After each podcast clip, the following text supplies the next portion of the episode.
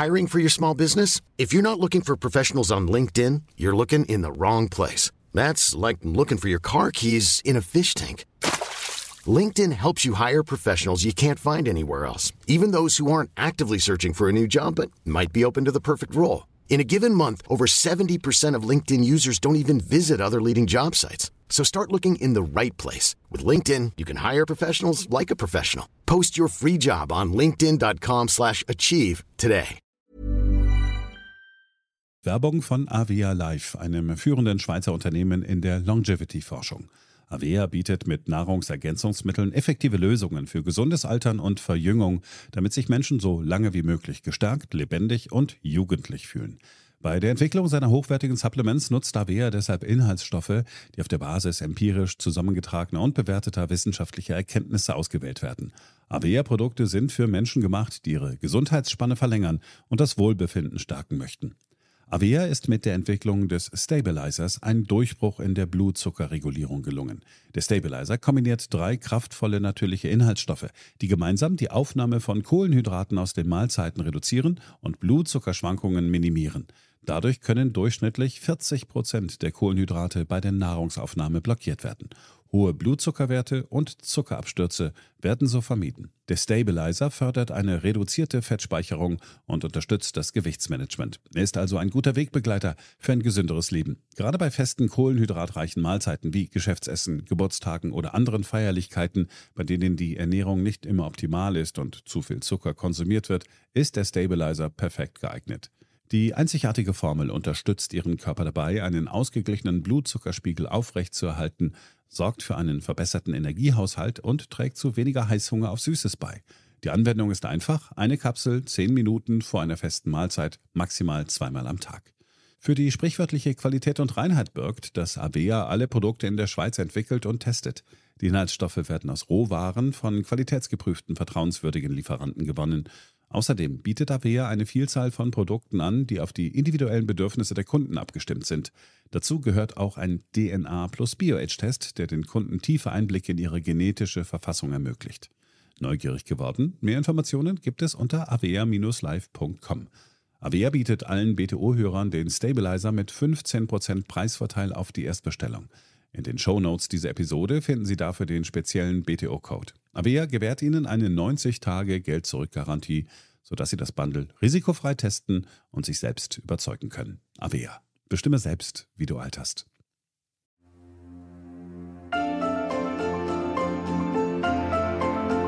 BTO Beyond the Obvious, der Ökonomie-Podcast mit Dr. Daniel Stelter. Featured bei Handelsblatt. Hallo und herzlich willkommen zur neuesten Ausgabe meines Podcasts. In dieser Woche blicken wir auf einen Meilenstein der ökonomischen und gesellschaftlichen Geschichte. Auf ein Buch, welches vor 80 Jahren zum ersten Mal erschienen ist. Mitten im Krieg oder kurz vor dem Ende des Zweiten Weltkrieges. Es war sicherlich das erfolgreichste und wirkungsvollste Buch des österreichischen Ökonomen und späteren Nobelpreisträgers Friedrich August von Hayek. Titel des Buches Der Weg in die Knechtschaft. In dem Buch argumentiert Hayek für eine wettbewerbsorientierte, allein durch die Kräfte des Marktes gesteuerte Wirtschaft. Und vor allem sagt er, sobald man anfängt, immer mehr in die Wirtschaft einzugreifen, weil man glaubt, als Staat es besser steuern zu können, so führt das unweigerlich zu einer Spirale der abnehmenden individuellen Freiheit bis man hinterher im Zwangsregime angekommen ist, eben der besagten Knechtschaft. Das Buch ist hochrelevant und aus diesem Grunde wollen wir dieses Mal dieser Folge uns mit dem Buch beschäftigen und dazu auch mit jemandem sprechen, der sich intensiv mit den Thesen von Friedrich August von Hayek beschäftigt hat. Ich fand es so spannend, ich hoffe Sie auch. Fangen wir also an.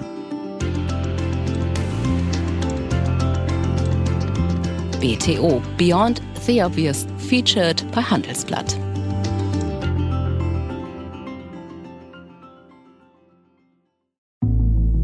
Der Bundeswirtschaftsminister hat heute ja bestätigt, dass nach seiner Prognose die deutsche Wirtschaft in diesem Jahr nur um 0,2 Prozent wachsen wird. Der Welthandel entwickelt sich historisch niedrig. Das ist einer der Hauptgründe, warum wir auch gegenüber der Herbstprognose, wo wir noch von einem Wachstum für das Jahr 24 von 1,3 Prozent ausgegangen sind, so deutliche Abstriche machen müssen. Ich finde das nachgerade peinlich. Und die Prognosen sind trostlos. Die Reaktionen für eine der größten Volkswirtschaften der Erde sind peinlich. Darauf müssen wir uns auch wieder besinnen. Wirtschaft ist nicht alles. Aber ohne Wirtschaft ist alles nichts. Man hört es von Regierung und Opposition. Die Lage der Wirtschaft in Deutschland ist nicht gut. Und wir im Podcast haben das auch schon immer wieder diskutiert. Und wir sehen es auch, wenn wir mit offenen Augen durchs Land gehen. Infrastruktur, Bildungssystem, all die ganzen Themen sind bekannt. Und wir wissen natürlich auch, dass der Zustand Deutschlands die wirtschaftlichen Probleme nicht alleine auf den Krieg in der Ukraine oder die gestiegenen Zinsen zurückzuführen sind. Wir haben es zu tun mit hausgemachten Problemen von Energiekosten über Bürokratie bis Steuern und Abgaben und natürlich Bildung und Infrastruktur. Und genau deshalb spricht ja auch das Wirtschaftsministerium von einem geringen Potenzialwachstum. Das Potenzialwachstum, also das, was wir potenziell erreichen könnten, wenn alle Geldströme fließen, die Lieferketten geschlossen sind, und die Genehmigungen kommen, wird sich weiter absenken. Wir kommen in den 80er Jahren von 2% Potenzialwachstum, sind jetzt bei 0,7 und wir werden auf 0,5 zurückgehen, wenn wir nichts tun. Was sollte man denn tun? Die Politik sieht auf jeden Fall eine entscheidende Rolle beim Staat, um die Wirtschaft wieder voranzubringen. Finanzminister Lindner wirbt beispielsweise für Entlastungen. In den USA gibt es jetzt Tax Credits, also Steuergutschriften für die Wirtschaft. In Frankreich erhebliche Steuerentlastungen in Vorbereitung. Und ich weiß von Kolleginnen und Kollegen aus Europa und im G7-Kreis, die haben Ähnliches vor. Bei uns aber wird tatsächlich gesprochen über zusätzliche Belastungen für Fach, für Führungskräfte, für diejenigen, die unternehmerische Risiken eingehen, für Arbeitsplätze oder die privat in Zukunft investieren wollen. Meine Damen und Herren, ein Land, das im Standortwettbewerb wieder in die Offensive finden will. Ein solches Land erhöht nicht die Steuerlast, ein solches Land reduziert die Steuerlast. Während der Wirtschaftsminister, wie wir wissen, lieber auf Subventionsprogramme setzt, um die, wie er möchte, klimagerechte Transformation zu unterstützen. Es treffen also zwei Welten aufeinander. Auf der einen Seite die sehr staatsgläubige staatsinterventionistische Sicht des Robert Habeck und auf der anderen Seite der mehr auf Anreize setzende Staat des Christian Lindner. Wir sehen also, wir haben es eigentlich nur mit Abstufungen verschiedener Grade an Staatsgläubigkeit in der Politik zu tun. Und blicken wir auf die Umfragen, so müssen wir feststellen, dass Parteien, die dem Staat eine mehr oder weniger große Rolle einräumen, in Umfragen weit vorne liegen. Und deshalb hatte Friedrich August von Hayek sicherlich recht, als er sein Buch, welches 1944 erschien, mit folgender Widmung versah. Den Sozialisten in allen Parteien. Denn in der Tat ist Sozialismus, ist das Gedankentum des Kollektivismus nicht nur auf linke Parteien beschränkt. Die Staatsgläubigkeit oder der Hang zur Staatswirtschaft ist eigentlich in faktisch allen Parteien vertreten.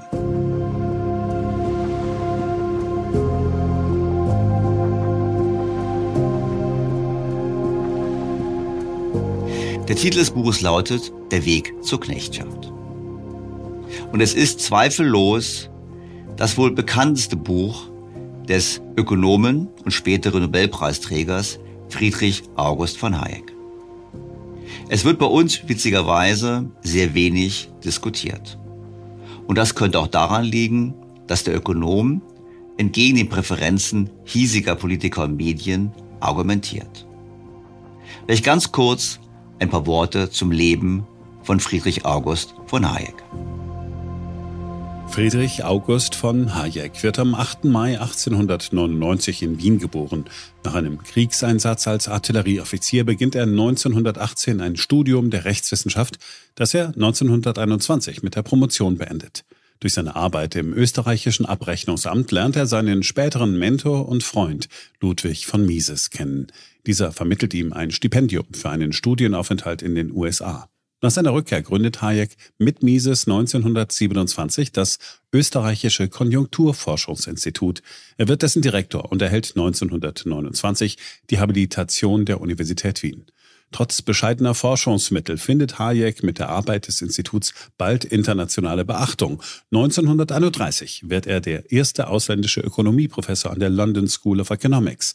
Seine Arbeiten bringen ihn bald in Opposition zu den Lehren von John Maynard Keynes, der umfassende Interventionen des Staates in die Wirtschaft befürwortet. Ab 1950 ist er für zwölf Jahre Professor an der University of Chicago, wo er unter anderem mit Milton Friedman zusammenarbeitet. 1962 übernimmt er bis zu seiner Emeritierung die Nachfolge des Lehrstuhls von Walter Eucken an der Universität Freiburg. 1974 erhält Hayek den Nobelpreis für Wirtschaftswissenschaften. Hayek stirbt 1992 in Freiburg und ist in Wien begraben. Wir sind also kurz vor dem 125. Jahrestag seiner Geburt und eben beim 80. Jahrestag des Erscheinens seines wohl wichtigsten Buches. Das Buch wurde zwischen 1940 und 1943 geschrieben und erschien im März 1944 zum ersten Mal im Vereinigten Königreich. Titel im Original The Road to Serfdom.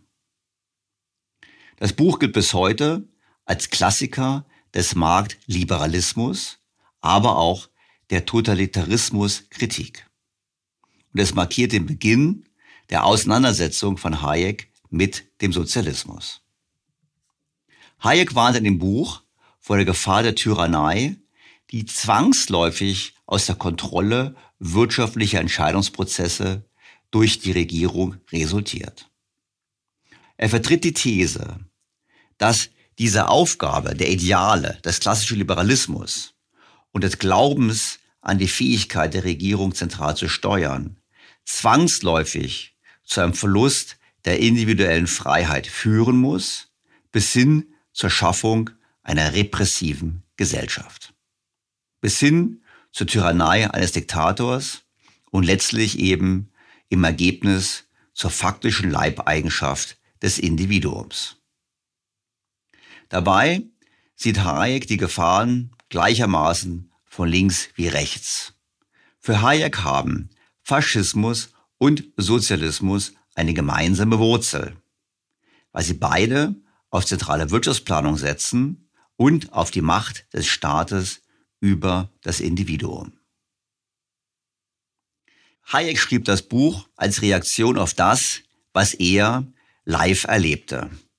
Denn damals, zum Ende des Zweiten Weltkriegs, zeichnete sich ab, dass in Großbritannien wie auch in anderen westlichen Ländern die Theorie einer staatlich gelenkten Volkswirtschaft zunehmend populär war. Sicherlich getrieben von John Maynard Keynes. Und deshalb sah Hayek die Gefahr, dass die Politiker des Westens vergessen, was den Westen erfolgreich gemacht hat.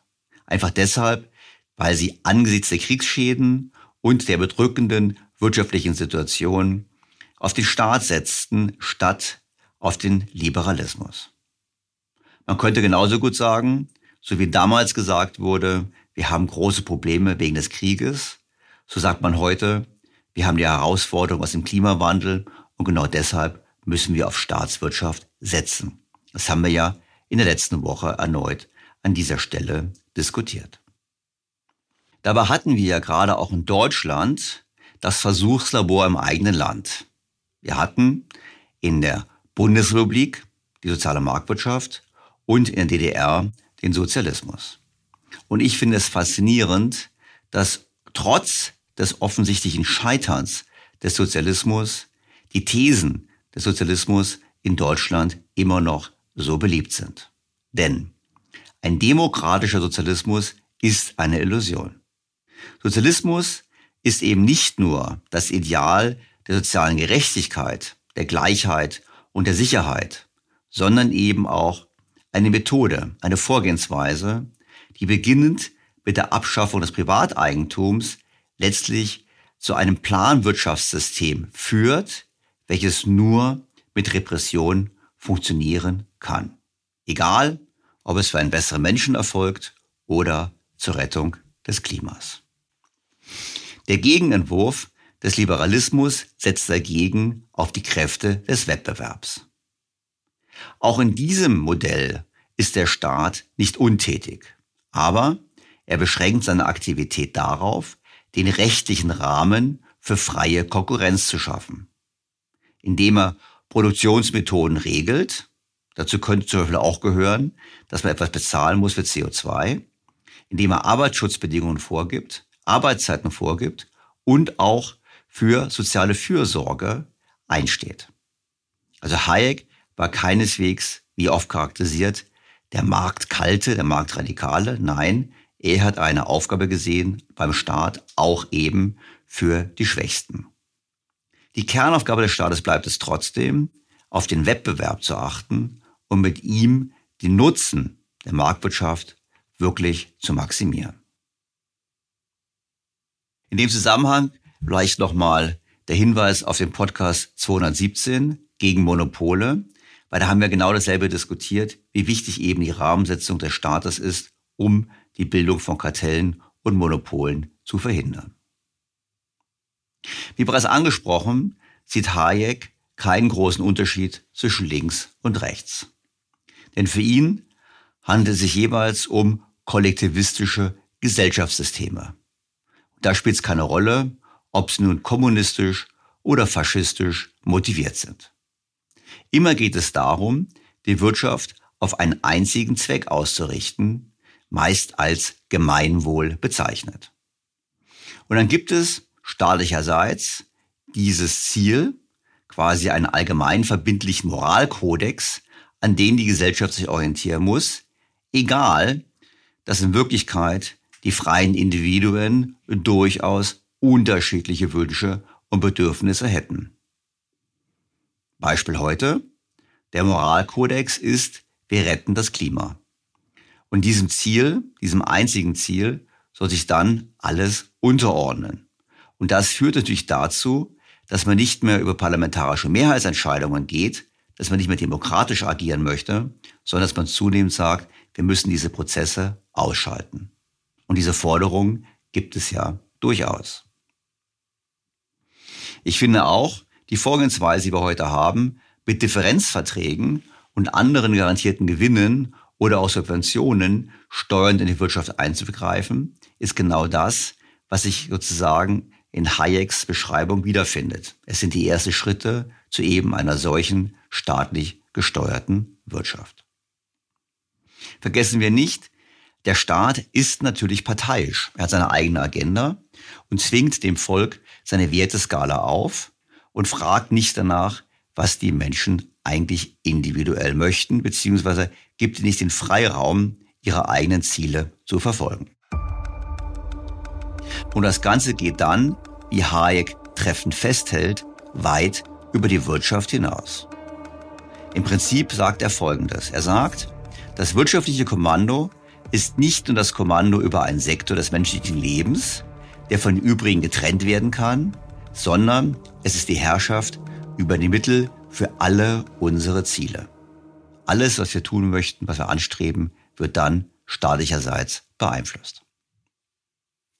Und das ist eben interessant, denn viele Intellektuelle, die jede Art der politischen Diktatur ablehnen, befürworten gleichwohl die Planwirtschaft. Also auch diejenigen, die heute sagen, natürlich wollen wir die Freiheit lassen, sind dennoch dafür, dass der Staat von dem Hintergrund der Herausforderung des Klimawandels eben der starke Akteur ist. Hayek hat sich zwar für eine soziale Absicherung ausgesprochen, er wäre aber einem bedingungslosen Grundeinkommen, wie es heute quasi realisiert wird und offiziell immer noch angestrebt wird, schon damals kritisch entgegengestanden. Warum? Er sagt, wenn man ein garantiertes, unveränderliches Einkommen für alle hat, dann verlieren die Menschen den Maßstab für den gesellschaftlichen Nutzen ihrer Arbeit. Das heißt, man hat keinen Anreiz mehr, einer Arbeit nachzugehen. Und das ist genau das, was wir zurzeit ja auch in der öffentlichen Diskussion erleben, dass immer mehr die Frage aufgeworfen wird, ja, lohnt es sich denn zu arbeiten, beziehungsweise ist der Anreiz überhaupt noch stark genug, einer Arbeit nachzugehen. Hayek bringt es so auf den Punkt.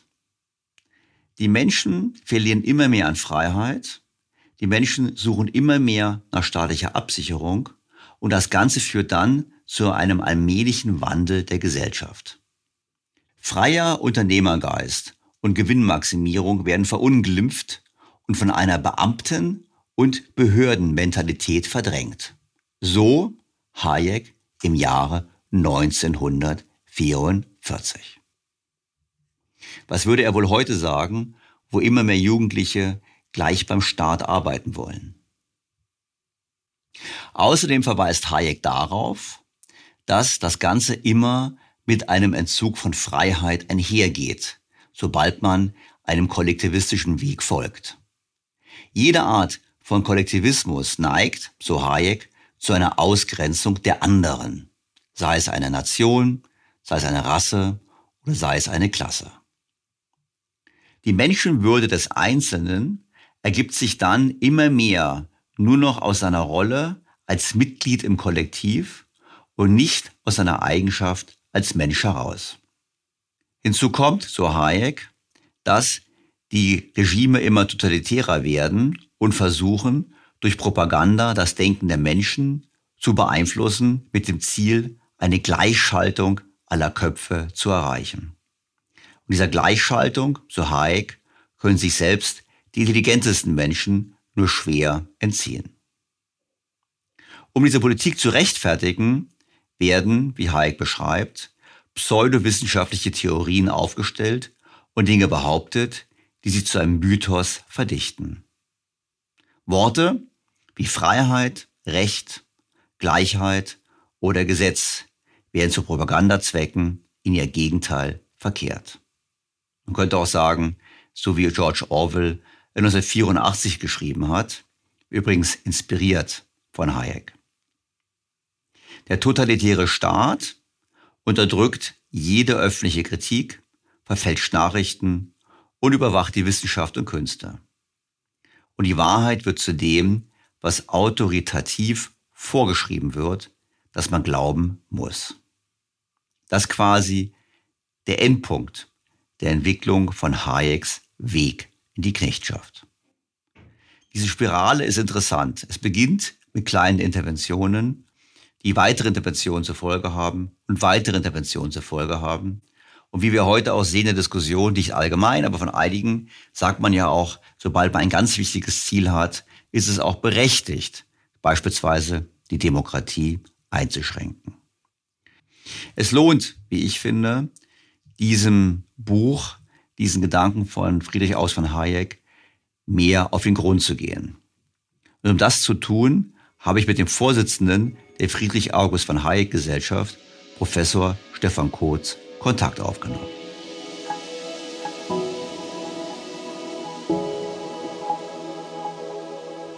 Bevor wir zu meinem Gespräch mit Professor Kotz kommen, noch dieser Ihnen wohlbekannte Hinweis. Nach wie vor gibt es ein exklusives Angebot für alle BTO Beyond the Obvious Featured bei Handelsblatt Hörer. Testen Sie das Handelsblatt Premium für vier Wochen lang für nur einen Euro und bleiben Sie so zur aktuellen Wirtschafts- und Finanzlage informiert. Mehr erfahren Sie unter handelsblatt.com-mehr Perspektiven und wie immer in den Show Notes zu dieser Ausgabe. Doch nun zu meinem Gespräch mit Professor Stefan Kurz. Professor Stefan Krotz ist Direktor des Forschungszentrums Konjunktur und Wachstum am Kiel Institut für Weltwirtschaft und er ist Vorsitzender der Friedrich August von Hayek Gesellschaft, die die wirtschafts-, rechts- und gesellschaftswissenschaftliche Forschung und Erkenntnis im Geiste Hayeks sowie deren Verbreitung fördert. Professor Kurz war bereits zweimal bei BTO zu Gast. In Folge 41 warnte er deutlich vor den Folgen der falschen Wirtschaftspolitik in Deutschland. Seine Kernbotschaft im September 2020 Deutschland hat keine Teflonwirtschaft. Erneuert hat er seine Warnung im Dezember 2021 in Folge 113 mit dem Titel Die Megatrends für Deutschlands Zukunft, wo er deutlich machte, dass die Transformation der Wirtschaft eben kein neues Wirtschaftswunder auslösen würde, also genau das, was wir nun alle erleben müssen. Sehr geehrter Professor Kurz, ich freue mich ausgesprochen, Sie erneut in meinem Podcast begrüßen zu dürfen. Ja, hallo. Professor Kurz, Sie waren im September 2020 zum ersten Mal in meinem Podcast. Und damals lautete der Titel, und zwar war es ein Zitat von Ihnen, Deutschland hat keine Teflon-Wirtschaft. Im Dezember 2021 haben wir wieder miteinander gesprochen. Da war der Titel langweiliger, Megatrends für Deutschland. Aber Sie haben damals gesagt, auf meine Frage hin, ob es denn ein grünes Wirtschaftswunder geben könnte, haben Sie gesagt, ja, eigentlich nicht, weil das Produktionspotenzial Deutschlands würde nicht wachsen, indem wir alte Anlagen durch neue Anlagen ersetzen, indem wir quasi Windräder statt Kohlekraftwerke haben. Und jetzt haben wir uns ja verabredet, wir zwei, um eigentlich über Herrn von Hayek zu sprechen. Aber vorwärts zu kommen, muss ich schon mal fragen, wenn Sie heute auf Deutschland blicken, ist das im Prinzip das, was Sie vor vier Jahren schon vorhergesagt haben, was kommen würde? Oder sagen Sie, es hat nichts mit dem zu tun, was Sie damals gesagt haben? Es liegt wirklich nur, wie Herr Habeck sagt, an Krieg und an den Kürzungsnotwendigkeiten aufgrund des Verfassungsgerichtsurteils? Nein, also wir müssen ja auch hier äh, auseinanderhalten, was sind jetzt konjunkturelle Effekte. Da haben wir derzeit Gegenwind aus verschiedenen Richtungen. Da ist aber jetzt die Entscheidung in Karlsruhe mit Abstand der geringste Faktor. Das kann vielleicht für ein, zwei Zehntel stehen, aber eben nicht dafür, dass wir derzeit konjunkturell auf der Stelle treten. Das war damals ja aber auch gar nicht gemeint, dass es Konjunktureffekte hätte in der kurzen Frist, sondern dass wir uns eben von dieser Dekarbonisierung auf absehbare Zeit eben keine höheren Wachstumsraten versprechen können, sondern tendenziell geringere, weil wir jetzt eben größeren Teil unserer Wirtschaftsleistung aufwenden müssen für Investitionen, die keinen Kapazitätseffekt haben. Und äh, von daher müssten wir ja stärker eben auf die Potenzialraten schauen. Das ist jetzt in diesen Verfahren, die es da zur Schätzung gibt, nicht äh, explizit berücksichtigt. Aber die Bundesregierung hat ja in ihrem Jahreswirtschaftsbericht äh, auch nicht nur die kurzfristige Konjunkturprognose zurückgenommen, sondern eben auch die Einschätzung über das Potenzialwachstum und zwar ziemlich deutlich. Ähm, wenn wir es kumulieren in der mittleren Frist äh, in fünf Jahren 0, sieben Prozent eingesammelt an äh, Wachstumsraten. Das ist äh, so viel, wie wir sonst in einem Jahr überhaupt zulegen können. Äh, mittlerweile sogar etwas mehr und dann auch nochmal das Niveau um 0,3 Prozent runtergenommen. Also auf äh, Ende des Mittelfristprognosezeitraums betrachtet ein Prozent weniger Wirtschaftsleistung, die wir bei Normalauslastung erbringen können. Und äh, das passt leider genau zu dieser Prognose. Jedenfalls, dass das nichts ist, was uns irgendwie zusätzliches Wachstum beschert, sondern was äh, zur demografischen Entwicklung eben noch hinzukommt. Genau, das war das, was wir damals diskutiert haben. Megatrend, da war ja Demografie ein großes Thema und wir haben gesagt, na ja, letztlich laufen wir eben Gefahr, dass wir strukturell weniger Wachstumsraten haben werden. Das sehen wir jetzt, hat die Bundesregierung zugegeben. Und letztlich macht die Politik dann einfach nicht besser, sondern eher noch schlimmer. Und damit kommen wir ja eigentlich zu dem Grund, warum wir uns verabredet haben, heute zu sprechen. Nämlich über Herrn von Hayek und sein Buch Weg in die Knechtschaft. Und ich habe ein bisschen überlegt, vielleicht, wenn man sonst, ich habe das Buch nochmal gelesen, ich habe mir die aktuelle Diskussionstücher angeschaut, was würde denn eigentlich Herr von Hayek heute sagen, wenn er jetzt, quasi, wenn ich ihn interviewen würde, was würde er denn sagen zu den Ursachen der wirtschaftlichen Probleme, in denen wir uns befinden und was würde er sagen, wäre der Lösungsansatz? Okay, er würde sich jetzt wahrscheinlich weniger zu den konjunkturellen Problemen äußern. Das ist dann ja jetzt auch nicht wirklich das, worum es in dem Buch geht, sondern im Weg zur Knechtschaft ging es ja darum, dass damals eine große Euphorie bestand über sozialistische Formen äh, der Wirtschaftslenkung.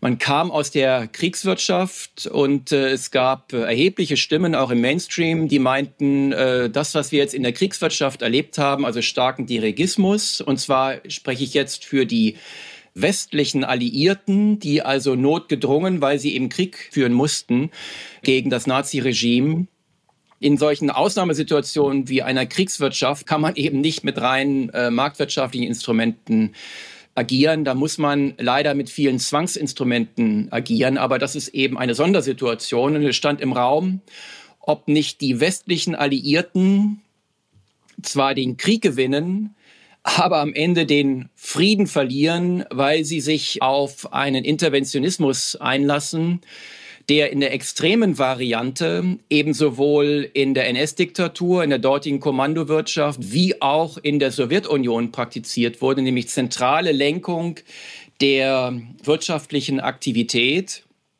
Und stand im Raum, ob das jetzt das Nachkriegsmodell sein könnte, insbesondere für die europäischen ähm, Alliierten, also für das Vereinigte Königreich, Frankreich, USA wurde das nicht ganz so äh, extrem diskutiert. Und das hat eben Hayek umgetrieben, dass wir jetzt nach, dem, nach der Kriegswirtschaft wieder zurückkommen in eine Friedensordnung, die eine marktwirtschaftliche Ordnung sein sollte. Und da hat er eben voll gegen den Mainstream anschreiben müssen, weil man sich eben von diesen sehr starken dirigistischen Maßnahmen sehr viel versprach. Und er hat eben deutlich gemacht in diesem Buch, dass äh, es nicht nur ökonomisch problematisch ist, weil es sehr ineffizient ist, sondern dass das eben auch, und das meint er mit der Knechtschaft, auch den politischen Bereich nicht unberührt lässt. Wenn ich äh, zentralverwaltungswirtschaftliche Maßnahmen im großen Stil einsetze, dann ist das nicht mehr vereinbar mit einer politischen, freiheitlichen, demokratischen Ordnung.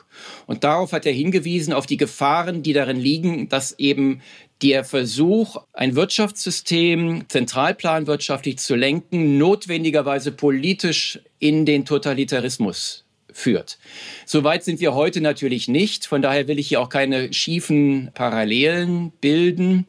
Aber wir sind natürlich derzeit recht interventionistisch unterwegs und wir sehen, dass das eben nicht wirklich zündet, dass wir dabei sehr viele Probleme haben ökonomische, aber eben auch zunehmend politische.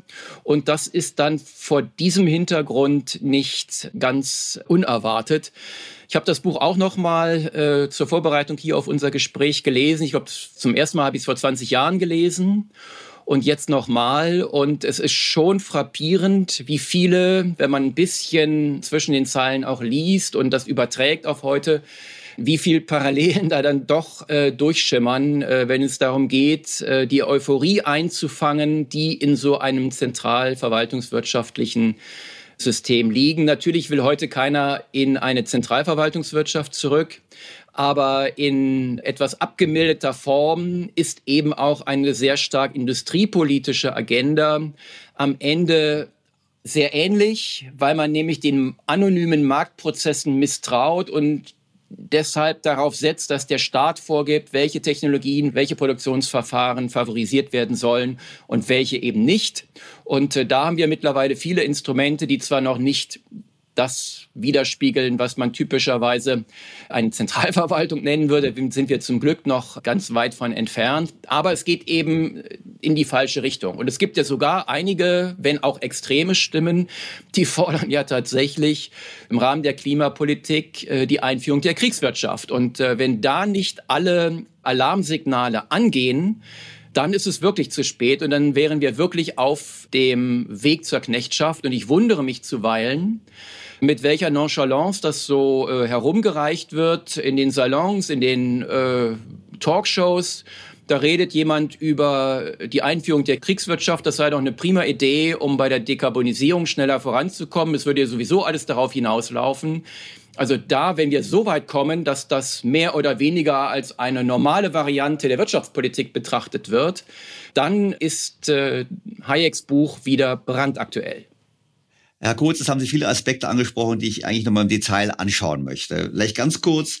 Nach dem Krieg, mein Verständnis war ja, Hayeks Buch war ja gerade auch in, in Deutschland hochpopulär, in Freiburg bei den Ordoliberalen. Und ich habe auch gelesen, ich weiß nicht, ob es stimmt, dass auch Ludwig Erhard sich davon hat inspirieren lassen. Und wenn wir dann gesehen haben, Deutschland versus Großbritannien nach dem Zweiten Weltkrieg. Also meines Wissens war es ja so, die Briten haben ja in der Tat eher auf Staatswirtschaft gesetzt. Die hatten damals eine Labour-Regierung, die haben damals das staatliche Gesundheitswesen eingeführt, die haben verstaatlicht.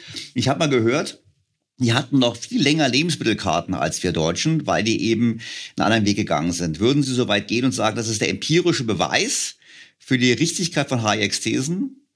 Ja, mit Beweis, das ist immer ein bisschen schwierig bei äh, so anekdotischer Evidenz, aber zumindest ein sehr starkes Indiz, das ist ganz klar, denn es ist ja theoretisch plausibel, was er dort aufzeigt und es ist eben empirisch dann nicht nur in Großbritannien, sondern in Dutzenden von anderen Fällen immer wieder schiefgelaufen.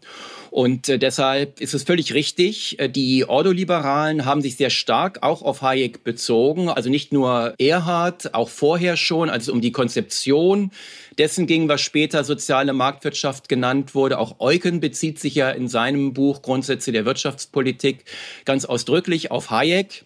Auch äh, was die Interdependenz der Ordnungen angeht, da kommen wir wahrscheinlich noch drauf. Also, dass es nicht egal ist, welches Wirtschaftssystem ich habe, wenn ich gleichzeitig ein freiheitliches politisches System behalten möchte. Das hat ja auch die Ordoliberalen, also die Freiburger Schule und andere, die sich drumherum gruppiert haben, umgetrieben. Wie schaffen wir es, den Weg zurückzufinden zu einer freiheitlichen, friedlichen Ordnung? Was hat das für Voraussetzungen im wirtschaftlichen Bereich und wie bedingen sich diese beiden Sphären? Und wie können wir, und das war ja wirklich eine großartige Leistung, das noch auch unter der, äh, sozusagen ja undercover, noch während der Kriegsjahre, unter der Nazi-Diktatur darüber nachzudenken, wie kann eine Friedensordnung und eine freiheitliche Wirtschaftsordnung nach dem Krieg wieder aufgebaut werden. Es war ein Glücksfall, in der deutschen Geschichte, dass wir diese Vordenker hatten, dass die so zusammenkamen. Es wird ja immer sehr oft vom deutschen Wirtschaftswunder gesprochen. Ich halte davon nicht so viel, weil nachdem man die Weichen richtig gestellt hatte, war es nicht verwunderlich, dass wir den Kurs Richtung Wohlstand wieder einschlagen können. Das eigentliche Wunder besteht eigentlich darin, dass wir uns überhaupt äh, 1948 dann und dann später auch in der Bundesrepublik, in den Westzonen, also erstmal und dann in der Bundesrepublik, dass wir uns überhaupt auf den Weg in eine marktwirtschaftliche Ordnung begeben haben, weil das war völlig konträr zum damaligen Mainstream. Die Briten haben es leider nicht gemacht, auch die Franzosen sind sehr stark interventionistisch abgebogen und äh, haben das dann leider mit weniger Wohlstand bezahlt. Und insbesondere die Briten haben es dann ja wirklich auf die Spitze getrieben, bis dann Margaret Thatcher in den 70er, späten 70er Jahren das dann das Ruder wieder rumgerissen hatte. Und genau davor wollte Hayek warnen. Er wollte also seine ja, neuen Landsleute, er hatte ja eine doppelte Staatsbürgerschaft, aber er hat sich da vor allen Dingen als Engländer gesehen, der ähm, seinen ja, britischen Landsleuten klar machen wollte, was auf dem Spiel steht, wenn sie sich auf diesen interventionistischen Weg begeben und dass sie im Prinzip etwas nachvollziehen, was in Deutschland maßgeblich vorgedacht worden ist, nämlich mit diesen Zentralverwaltungselementen äh, zu kommen und dass sie drauf und dran sind, ihre großartige auch Geistestradition über Bord zu werfen, denn das Vereinigte Königreich war ja ein ganz wichtiger Ort, wo eben klassischer Liberalismus entstanden ist, wo eine großartige, auch sozialphilosophische Tradition ausgeprägt worden ist. Und äh, er war eben voll in Sorge darüber, dass die Briten diesen kostbaren, auch geistigen Schatz zu wenig achten und sich skurrilerweise ausgerechnet an den Geistestradition ausrichten, die dann in Deutschland zur absoluten Katastrophe geführt haben, nämlich zur NS-Diktatur die eben sozusagen vorbereitet ist schon in diesen kollektivistischen Denkstrukturen, die in Deutschland, äh, aus Deutschland herrührten und dass man die freiheitlichen Denkstrukturen und Traditionen aus dem eigenen Land viel zu gering schätzt. Jetzt haben Sie vorhin, das, das rechne ich Ihnen noch hoch an, Sie müssen wahrscheinlich auch ein bisschen äh, politisch korrekter sein als ich, gesagt, ja, wir sind ganz weit davon entfernt. Wir sind noch überhaupt nicht in der Knechtschaft und das ist alles gar nicht so schlimm bei uns. Aber ich würde Sie da schon ein bisschen challengen wollen. Also wenn ich in öffentliche Diskussion betrachte in Deutschland, Sie haben Ulrike Herrmann angesprochen über Kriegswirtschaft. Ich meine, Kriegswirtschaft ist ja nicht nur dass sie in Talkshows sitzt. Sie hat ja auch einen Bestseller geschrieben. Also es gibt offensichtlich viele Leute, die wünschen sich sowas, die wünschen sich so eine Art der Klimapolitik. Ich meine, ich habe jetzt gerade einen Podcast gemacht letzte Woche, wo ich mal eine Simulationsrechnung vorgestellt habe, die gezeigt hat eben, was für verheerende soziale Konsequenzen wir haben bei Nullwachstum weltweit, ganz zu schweigen von Negativwachstum, ne, mit Armutszunahme und ähnlichem. Trotzdem ist es populär. Und wenn ich jetzt die Diskussion Ja gut, es gibt ja auch Leute, die Horrorfilme schauen. Ja, da wäre ich ja noch positiv, wenn man sich einen Horrorfilm anschaut und dann sagt, aber ich fahre trotzdem mit meinem SUV weiter und ich grille und ich denke überhaupt nicht dran. Mag das schön sein, aber ich wollte echt dazu kommen und sagen, na ja, wenn wir uns aber das Wahlverhalten anschauen, politische Diskussionen anschauen, ich meine, Hayek hat damals im Vorwort, glaube ich, gefragt, oder die Widmung war, glaube ich, für die Sozialisten in allen Parteien. Nehmen wir mal jetzt Herrn Habeck. Ich meine, Herr Habeck, Lieblingsökonomin Frau Mazzucato. Mazzucato ist, würde ich sagen, ist für mich, für die ganzen Thesen ein Vorbild des Interventionisten, die staatlicherseits vorgibt. Die sagt, der Staat weiß alles besser. Alle Innovationen, auch das iPhone gibt es nur dank des Staates. Das ist eine ihrer vielen berühmten Beispiele. Sind wir nicht doch schon auf dem Weg? Oder umgekehrt, gefragt mal andersrum. Ich nehme mal an, Herrn Hayek wäre das Klima nicht egal gewesen. Wahrscheinlich hätte er sich doch für einen CO2-Preis ausgesprochen, würde ich jetzt mal annehmen sind wir nicht dann doch auf dem Weg, jetzt durch diese kleinteiligen Entscheidungen immer mehr in so Richtung einer Interventionsspirale zu gehen, auch wenn das jetzt nicht von Hayek stammt, sondern von, von Mises. Aber, oder sagen Sie, naja, wir sind so weit davon entfernt, was wir jetzt eigentlich machen, ist ein normaler, normales Maß an Kollektivismus, das gehört einfach mit dazu? Nein, also das Buch heißt ja auch Der Weg zur Knechtschaft und nicht die Knechtschaft sondern er hat genau beschrieben, das ist so eine abschüssige Rampe. Wenn man sich darauf begibt, dann ist die Gefahr eben dieser Interventionsspiralen. Das war genau seine Vorstellung, die er natürlich von Mises übernommen hat, dass er gesagt hat, das fängt erstmal ziemlich harmlos an, aber die eine Intervention zieht dann die andere nach sich, weil man eben unerwünschte Nebeneffekte hat und die versucht man dann auch wieder glatt zu bügeln. Also wir sehen derzeit beispielsweise in der Energiepolitik, das hat erstmal Probleme beim Preis und auch bei der Versorgungssicherheit geschaffen und dann versucht man das wieder mit Subventionen äh, glatt zu bügeln, damit der Standort nicht zu unattraktiv wird für die energieintensive Produktion. Dann muss aber irgendwo das Geld für die Subvention auch her, also erhöht man möglicherweise die Steuern oder kann sie nicht so senken und so kalkuliert man sich allmählich aus der Wettbewerbsfähigkeit heraus. Und genau diese Gefahr hat er gesehen und er hat vor allen Dingen allen unterstellt und das finde ich einen sehr guten Ansatz, das würde ich heute weiterhin immer wieder hochhalten. Er hat ja gesagt, das alles geschieht ja aus guten Absichten. Niemand tritt ja an und sagt, jetzt äh, baue ich hier ein dirigistisches System auf, weil ich die Leute knebeln will. Das will ja, unterstelle ich mal, niemand, vielleicht ganz wenige, aber aus den relevanten Akteuren unterstelle ich mal, will das niemand. Aber äh, gute Absichten und gute Ergebnisse, das sind ja zwei verschiedene Paar Schuhe. Und genau davor hat er gewarnt. In guten Absichten wollt ihr das hier so regeln. Ihr werdet aber feststellen, dass am Ende dieser Straße, wenn ihr das konsequent zu Ende geht, dann landet ihr tatsächlich in einem sehr unfreiheitlichen, deregistischen System. Und zwar nicht, weil ihr das wollt, sondern weil das die Konsequenz ist. Also, und das ist auch der Grundoptimismus, den Hayek immer wieder ausstrahlt. Er sagt, ihr könnt ja jederzeit umkehren auf diesem Weg, wenn ihr diesen Mechanismus einmal durchschaut habt kann man immer noch umkehren. Ich meine, wir haben ja auch diese Diskussion über Bürokratieabbau. Also ich denke mir immer so, wir reden ständig von Bürokratieabbau, aber ich denke mir eigentlich so, wir haben doch Bürokratie nur deshalb, weil die Politik so viele Gesetze gemacht hat. Das ist ja nicht so, dass die Bürokratie, die wuchert natürlich ein bisschen von allein, da gibt es auch bestimmte Überlegungen, dass die Bürokratie sich selber vermehrt, aber letztlich ist es doch so, statt ein einfaches Steuersystem zu haben, haben wir ein Steuersystem, was versucht, bestimmte Anreize, bestimmte Verhalten zu belohnen und ähnliches und so weiter. Setzt Bürokratie voraus. Jetzt gab es ja dieses Thema Kindergrundsicherung, schafft sofort ein paar hundert Stellen oder ein paar tausend Stellen, je nachdem, was man liest. Also ist nicht so, dass der Wunsch der Politik zu steuern das Symptom dessen die Bürokratie ist? Absolut. Das ist die notwendige Folge davon. Und damit übertragen wir übrigens auch immer mehr Gestaltungsmacht zwangsläufig äh, den Bürokraten. Und das lässt sich auch nicht demokratisch überwachen. Und zwar deshalb nicht, weil das viel zu kleinteilig ist. Äh, dafür hat ein demokratisches System überhaupt gar keine Instanzen, die das tun könnten. Also die Wähler können das im Einzelfall natürlich schon mal gar nicht beurteilen, was da in den Tausenden von Entscheidungen und auch Tausenden von Seiten von Verordnungen irgendwo aufgeschrieben wird. Das können aber auch im Zweifel die Parlamentarier nicht mehr. Das kann kein Mensch mehr überblicken. Und äh, deshalb kommen wir hier eben in eine Situation hinein, wo weiterhin disponiert werden muss über knappe Mittel, aber ohne dass wir einen Wettbewerbsmechanismus haben, der hier Machtpositionen einhegt und ohne dass wir einen funktionsfähigen demokratischen Überwachungsmechanismus haben. Und damit wird immer mehr Entscheidungsgewalt auf bürokratische Instanzen übertragen.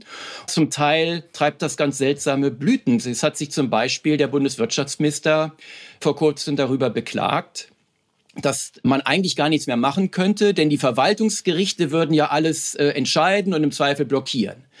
Das ist aber jetzt eine sehr problematische Sichtweise, denn die Gerichte sind ja dafür da, um sicherzustellen, dass das, was in den Gesetzen steht, so auch umgesetzt wird, also um die Rechtsstaatlichkeit zu wahren. Und jetzt können wir nicht das Blame Game spielen und sagen, wenn wir jetzt irgendwie an unseren eigenen Gesetzen scheitern und uns da immer weiter verheddern, dann schieben wir plötzlich die Verantwortung dafür den Gerichten zu. Also das ist äh, schon sehr problematisch, weil das erzeugt ja den Eindruck, als sei hier irgendwie die Gerichtsbarkeit schuld an unserem Problem. Nein, nein, da müssen wir schon uns ehrlich machen und sagen, wenn wir solche komplizierten Gesetze erlassen, die dann in der Praxis entweder nicht umsetzbar sind oder sich permanent widersprechen. Das ist ja das große Problem bei den Arbeitsanreizen, gerade bei den unteren Einkommensgruppen. Da hat man aus vielen jeweils für sich genommen sehr guten Absichten versucht, beispielsweise dafür zu sorgen, dass Menschen mit geringem Einkommen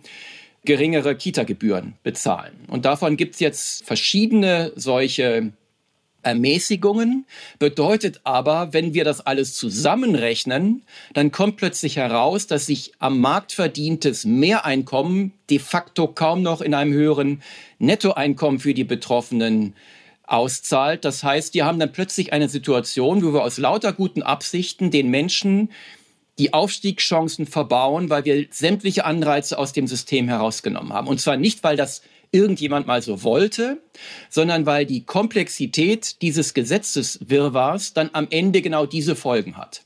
Und äh, genau davor hat ja eben auch Hayek gewarnt. Er hat immer wieder versucht deutlich zu machen, welche große sozioökonomische Komplexität bewältigt werden muss im ökonomischen Bereich und äh, welche Schwierigkeiten sich ergeben, wenn man versucht, das an zentraler Stelle irgendwie zu steuern oder durch sehr kleinteilige Gesetzgebung zu steuern, was dann ja auch schon in diese Richtung weist. Ich habe mehrere Fragen aufgeschrieben. Ich versuche das jetzt irgendwie logisch zu fragen. Also es wird jetzt ja von den Befürwortern einer stärkeren Rolle des Staates Folgendes gesagt. Die sagen, wir haben ein übergeordnetes Ziel. Dieses Ziel ist der Klimaschutz jetzt aktuell. Und das zweite große Ziel ist die soziale Gerechtigkeit, glaube ich, in Deutschland. Das sind, glaube ich, so die zwei Ziele, die von der Politik hochgehalten werden. Und wir haben gar nicht beim Thema Klima, wir haben gar nicht die Zeit zu warten, dass irgendwelche Marktakteure da agieren. Wir müssen aufgrund des Zeitmangels, aufgrund des CO2-Budgets, welches uns wir uns vorgegeben haben, müssen wir quasi top-down handeln. Wir können nicht darauf warten, dass der Markt das löst. Ja, also das, wenn man sich mal die Innovationsfähigkeit von marktwirtschaftlichen Systemen und die Innovationsfähigkeit von Zentralverwaltungssystemen anschaue, dann muss man, glaube ich, nicht lange rätseln, welches schneller auf neue Ideen und Technologien kommt. Das ist ja das eigentliche Geheimnis des marktwirtschaftlichen Erfolges dass wir viel besser auf das dezentrale Wissen, was über alle verteilt ist, zugreifen können und das in einen Koalitionsprozess einspeisen können, als das jemals eine zentrale Behörde kann. Und äh, die Zeit, die man hat und die CO2-Budgets, die man sich zur Restriktion macht, die können ja in einem marktwirtschaftlichen System problemlos integriert werden. Es ist die Frage, wie viel CO2 Emissionsrechte denn dann eben zur Verfügung stehen. Und die werden dann marktwirtschaftlich bewirtschaftet, ohne dass ich irgendwelche Technologien vorgeben muss oder bestimmte Verbrauchsarten verbieten muss. Das ist alles unnötig. Im Gegenteil, wir müssen also eher sagen, je Zentralverwaltungs-, je interventionistischer man hier herangeht, desto teurer wird es. Und je teurer es wird, desto weniger CO2-Vermeidung können wir uns erlauben. So einfach ist das. Und es gibt auch nicht nur diese zwei Ziele. Es gibt ja Dutzende von Zielen, die man hat. Beispielsweise auch innerhalb des ja, Klima- und Umweltschutzes gibt es auch noch Umweltschutzziele, die möchte man vielleicht auch noch berücksichtigt äh, wissen. Und es ist immer gefährlich, wenn man meint, einen Wirtschaftsraum auf nur ein Ziel ausrichten zu müssen. Dann wird dem nämlich alles untergeordnet und das wird der Wirklichkeit nicht gerecht. Es gibt so viele unterschiedliche Ziele. Wir wollen sicherlich auch, dass unsere älteren Mitbürger gut gepflegt und versorgt werden können, wenn sie pflegebedürftig werden. Ich könnte Ihnen jetzt hier Dutzende von Zielen aufzählen, die alle sofort unterschreiben würden. Wir wollen, dass unsere Schüler gut äh, unterrichtet werden können, dass sie etwas lernen im Leben und vieles andere mehr mehr. Und das kann man jetzt nicht einfach alles unter den Klimaschutz unterflügen. Das rührt ja daher, dass man so eine Katastrophenvorstellung hat, dass man sagt, es gäbe hier ein Ziel, wenn das verfehlt wird und sei es nur in geringem Umfang, dann ginge die Welt unter und damit wären alle anderen Ziele nicht mehr relevant. Also als Voraussetzung dafür überhaupt überleben zu können. Wenn das so wäre, klar, dann hätte man diese Dominanz. Aber das ist, glaube ich, eine starke Übervereinfachung dieses Ziels. Es ist doch etwas anders zu betrachten. Und selbst wenn es so wäre, dann würde das eben bestimmte CO2-Budgets erzwingen. Und die kann man marktwirtschaftlich in das System integrieren. Denn letztendlich ist das ja keine äh, Rocket Science, die wir hier brauchen. Es gibt eine weitere Ressource, die ist knapp, muss bewirtschaftet werden und die kann ein marktwirtschaftliches System genauso bewirtschaften wie jede andere knappe Ressource, ob das die Arbeit ist, ob das andere natürliche Rohstoffe sind, Kapitalgüter, all das sind ja jeweils knappe Güter, mit denen disponiert werden muss. Und da spielt es jetzt keine Rolle, ob das gut CO2-Emissionen heißt oder nicht. Das Problem dort ist ja ein ganz anderes. Das ist eine Frage der internationalen Politikkoordinierung. Das ist die eigentliche Herausforderung. Das macht es so schwierig, aber nicht die Integration in ein marktwirtschaftliches System. Jetzt wird Herr Habeck wahrscheinlich sagen, alles schön und gut, aber nehmen wir mal das Beispiel Stahl. Das ist schon das Beispiel. Für Stahl, ja, ist ein so großer Umbau nötig, um Stahl klimaneutral herzustellen. Diese Verfahren gibt es oder gibt es noch nicht richtig. Auf jeden Fall kostet es wahnsinnig viel Geld. Weshalb das privatwirtschaftlich eben nicht gemacht werden könnte, da muss der Staat ran. Wir reden ja von diesen sogenannten Klimaschutzverträgen, wo im Prinzip, wie ich sagen würde, aus dem Stahlunternehmen ein volkseigener Betrieb wird. Ich bin so ein bisschen ketzerisch, weil man eben die Gewinne garantiert, aber auch gleichzeitig deckelt. Ich meine, gibt es diese Ausnahmen oder würden Sie sagen, würden Sie und, das haben wir Spielers Herr Hayek sagen, nein, auch dort sollte das der Markt alleine regeln? Naja, ganz allein kann er es nicht regeln, denn wir müssen natürlich hier die außenwirtschaftliche Flanke im Blick haben. Äh, wenn wir das hier nur in Europa machen und zwar im Grenzübertritt die CO2 Emissionen ignorieren, dann würde es natürlich dazu führen, dass einfach nur die Produktion in andere Länder abwandert. Damit würde auch das Emissionsziel nicht mehr erreicht werden. Deshalb braucht man da natürlich schon als zweite Komponente einen Grenzausgleichsmechanismus. Aber wenn man das beides am Start hat, dann funktioniert es auch. Dann könnte es halt trotzdem sein, dass sich halt in Deutschland grüner Stahl nicht lohnt, weil andere Standorte bessere Standortbedingungen haben, ja, so man die CO2-Kosten das dann lieber in Spanien oder sonst wo, weiß ich nicht. Aber genau das herauszufinden, wo es am günstigsten ist, das wäre dann ja wieder die Aufgabe von Marktprozessen und nicht etwas, was wir hierzulande letztendlich haben. Wir sagen, wir haben die Stahlwerke schon mal hier und deshalb müssen die auch in Zukunft hier bleiben. Selbst wenn dafür deutlich mehr Investitionen erforderlich sein sollten als anderswo. Und das ist eben ökonomisch nicht vernünftig. Auch dann nicht vernünftig, wenn man sagt, an der Stahlindustrie wie an der chemischen Industrie hängen aber noch Folgeindustrien. Ich meine, so würde ja argumentiert werden, wenn ich jetzt Wirtschaftsvertreter wäre, würde ich sagen, die Stahlindustrie ist wichtig wegen Automobil, die Chemieindustrie ist ganz wichtig. Wenn wir das alles nicht mehr haben, dann wären noch andere Branchen, die unter Umständen eigentlich für sich selbst gesehen wettbewerbsfähig wären, würden quasi einen wichtigen Supplier verlieren und damit auch nicht mehr am Standard wettbewerbsfähig sein. Ja, wir können ja diese Güter auch aus der übrigen Welt einkaufen. Das machen wir bei vielen anderen Vorprodukten ja auch. Und deshalb halte ich dieses Argument nicht wirklich für stichhaltig. Okay. Sie haben gesagt, Herr Hayek hat in seinem Buch geschrieben, keiner hat die böse Absicht quasi, aber endet dann irgendwo in dieser Interventionsspirale und irgendwann mit immer mehr Einschränkungen. Ich meine, Sie haben Beispiele gebracht. Ich würde den Wohnungsmarkt auch als Beispiel dafür nehmen. Also nicht nur, es gibt, glaube ich, viele Beispiele. Wir haben gesehen, die Bürokratie ist das Symptom dieses Interventionismus. Also ich verkürze jetzt ein bisschen. Und da wäre meine Frage, wie kann man das eigentlich umkehren? Also nehmen wir mal an, Herr Habeck hört jetzt unseren Podcast und sagt, ja, das habe ich verstanden. Wie kann ich denn das durchbrechen? Wie kann ich da raus? Weil ich muss ja eigentlich im Prinzip was ganz anderes machen. Ich meine, es gibt ja Überlegungen, es gibt ja Leute, die sagen, ja, für jedes Gesetz, was ich neu verabschiede, muss ich fünf alte Gesetze streichen oder ich mache ein Verfallsdatum auf Gesetze. Ich meine, wie macht man das? Gab es überhaupt schon mal ein Land, welches den Weg rückwärts geschafft hat?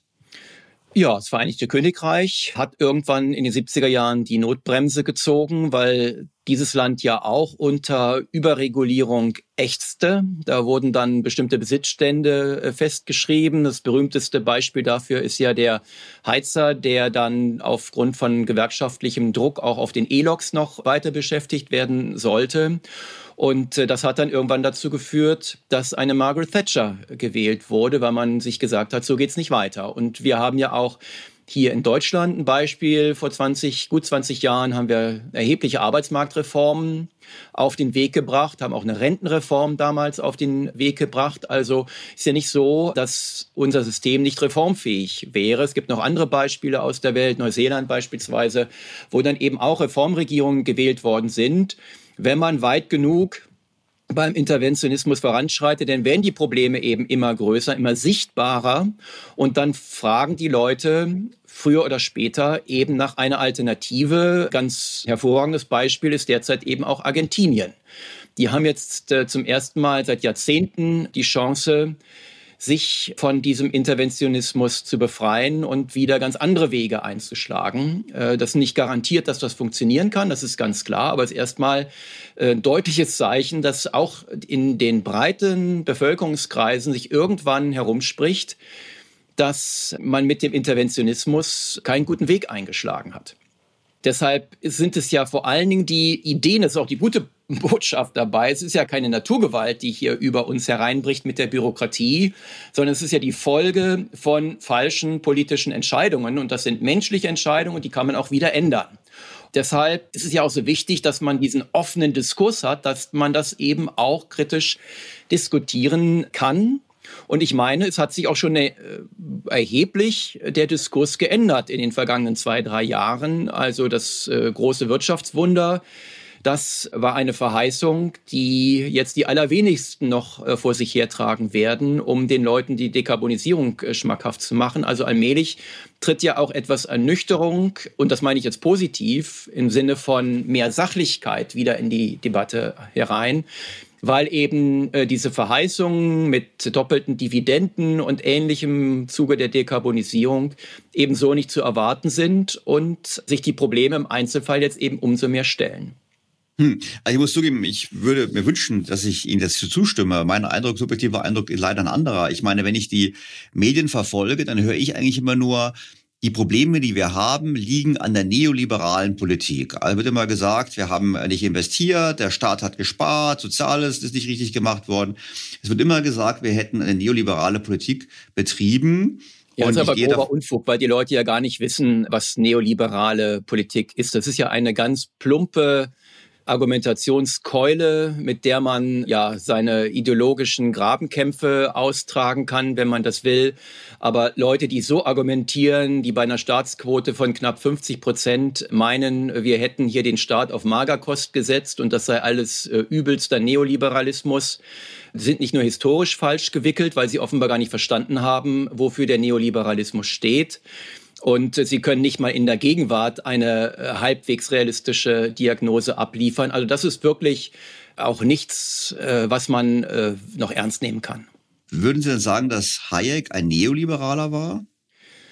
Kann man schon sagen, denn in der historischen Debatte, ich komme auch gleich nochmal zu einem anderen Schlenker, aber in dieser historischen Debatte ging es ja vor allen Dingen in den 30er Jahren darum, dass man seitens der Liberalen eine Bestandsaufnahme gemacht hat und sich mal angeschaut hat, was ist eigentlich gut gelaufen nach der liberalen Revolution, die mit der Aufklärung einherging, wo sich dann plötzlich freiheitliche, marktwirtschaftliche und auch politisch dann eben freiheitliche Systeme mehr und mehr durchgesetzt haben. Was ist gut gelaufen, was ist schlecht gelaufen? Und dann hat man eben gesehen, es gibt einen erheblichen Interventionismus, der hat dem freien Marktmodell stark zugesetzt, weil sich auch immer mehr die politische und die wirtschaftliche Sphäre miteinander vermischt haben. Übrigens auch stark ausgehend eben von den jeweiligen politischen Akteuren. Die Idee der nationalen Champions, das ist keine neue Idee, die hat es damals auch schon gegeben. Deutschland war damals das Land der Kartelle. Man hat also auch durch die Rechtsordnung, auch politisch, sowohl vor wie nach dem Ersten Weltkrieg, ist gut geheißen, wenn solche monopolartigen oder Kartellstrukturen entstehen. Und daraus kam dann unter den Neoliberalen insbesondere die Idee auf, der Staat hat eine Verantwortung dafür, dass der Wettbewerb nicht außer Kraft gesetzt wird. Und zwar zum einen nicht vom Staat selber außer Kraft gesetzt wird, aber im Zweifel auch dafür sorgen, dass dich die Privaten äh, nicht äh, zu solchen Machtballungen zusammenschließen. Und das ist ja die große Verheißung gewesen, auch der sozialen Marktwirtschaft. Das soziale Element darin sollte ja sein, sich gegen Machtpositionen aufzustellen, und zwar sowohl gegen staatliche Macht, nachdem man die Perversion des Dritten Reichs insbesondere miterleben musste und auch anderer totalitärer Regime, wie etwa in der Sowjetunion, aber eben auch gegen private Machtballungen angeht. Und äh, Hayek lässt sich da durchaus einordnen. Einige sind da in den Anfangsjahren etwas über das Ziel hinausgeschossen, würde ich mal sagen. Auch Eucken, der hat sehr stark das damals populäre Modell des vollständigen Wettbewerbs propagiert. Das ging sicherlich ein bisschen zu weit, weil es nur die statische Effizienz betont und man kann auch Entmachtung durch Wettbewerb haben im Sinne von dynamischem Wettbewerb, wo es also darum geht, dass auch insbesondere potenzielle Wettbewerber die aktiven Akteure in Schach halten. Also das ist natürlich keine in Stein gemeißelte äh, Formel gewesen, aber dass man grundsätzlich sagt, wir versuchen so viel wie möglich der wirtschaftlichen Entscheidung erstmal aus dem staatlichen Zugriff herauszunehmen, weil dort haben sie die maximale Machtballung. Wenn also der Staat über die Zuteilung von Ressourcen entscheidet, dann haben sie die maximale Machtzusammenballung, die über Wohl und Wehe jedes Einzelnen entscheidet. Und ich darf noch mal daran erinnern, seit 1936 im Dritten Reich gab es Preisstopp, Lohnstopp, Rohstoffzuteilung, Devisenbewirtschaftung, Vierjahrespläne.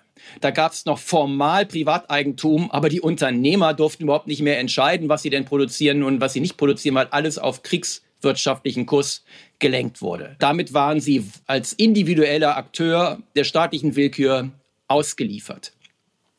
So, also das wollte man schon mal dadurch bereinigen, dass man wieder die wirtschaftlichen Entscheidungen in den Privatsektor zurückverlagert und dort sollte eben der Wettbewerb die verschiedenen privaten Akteure in Schach halten, sodass am Ende die Leistung entscheidet, die jemand erbringt dafür, was er erwirtschaftet und nicht irgendeine Machtkonstellation. Und das ist die zentrale Botschaft des Neoliberalismus.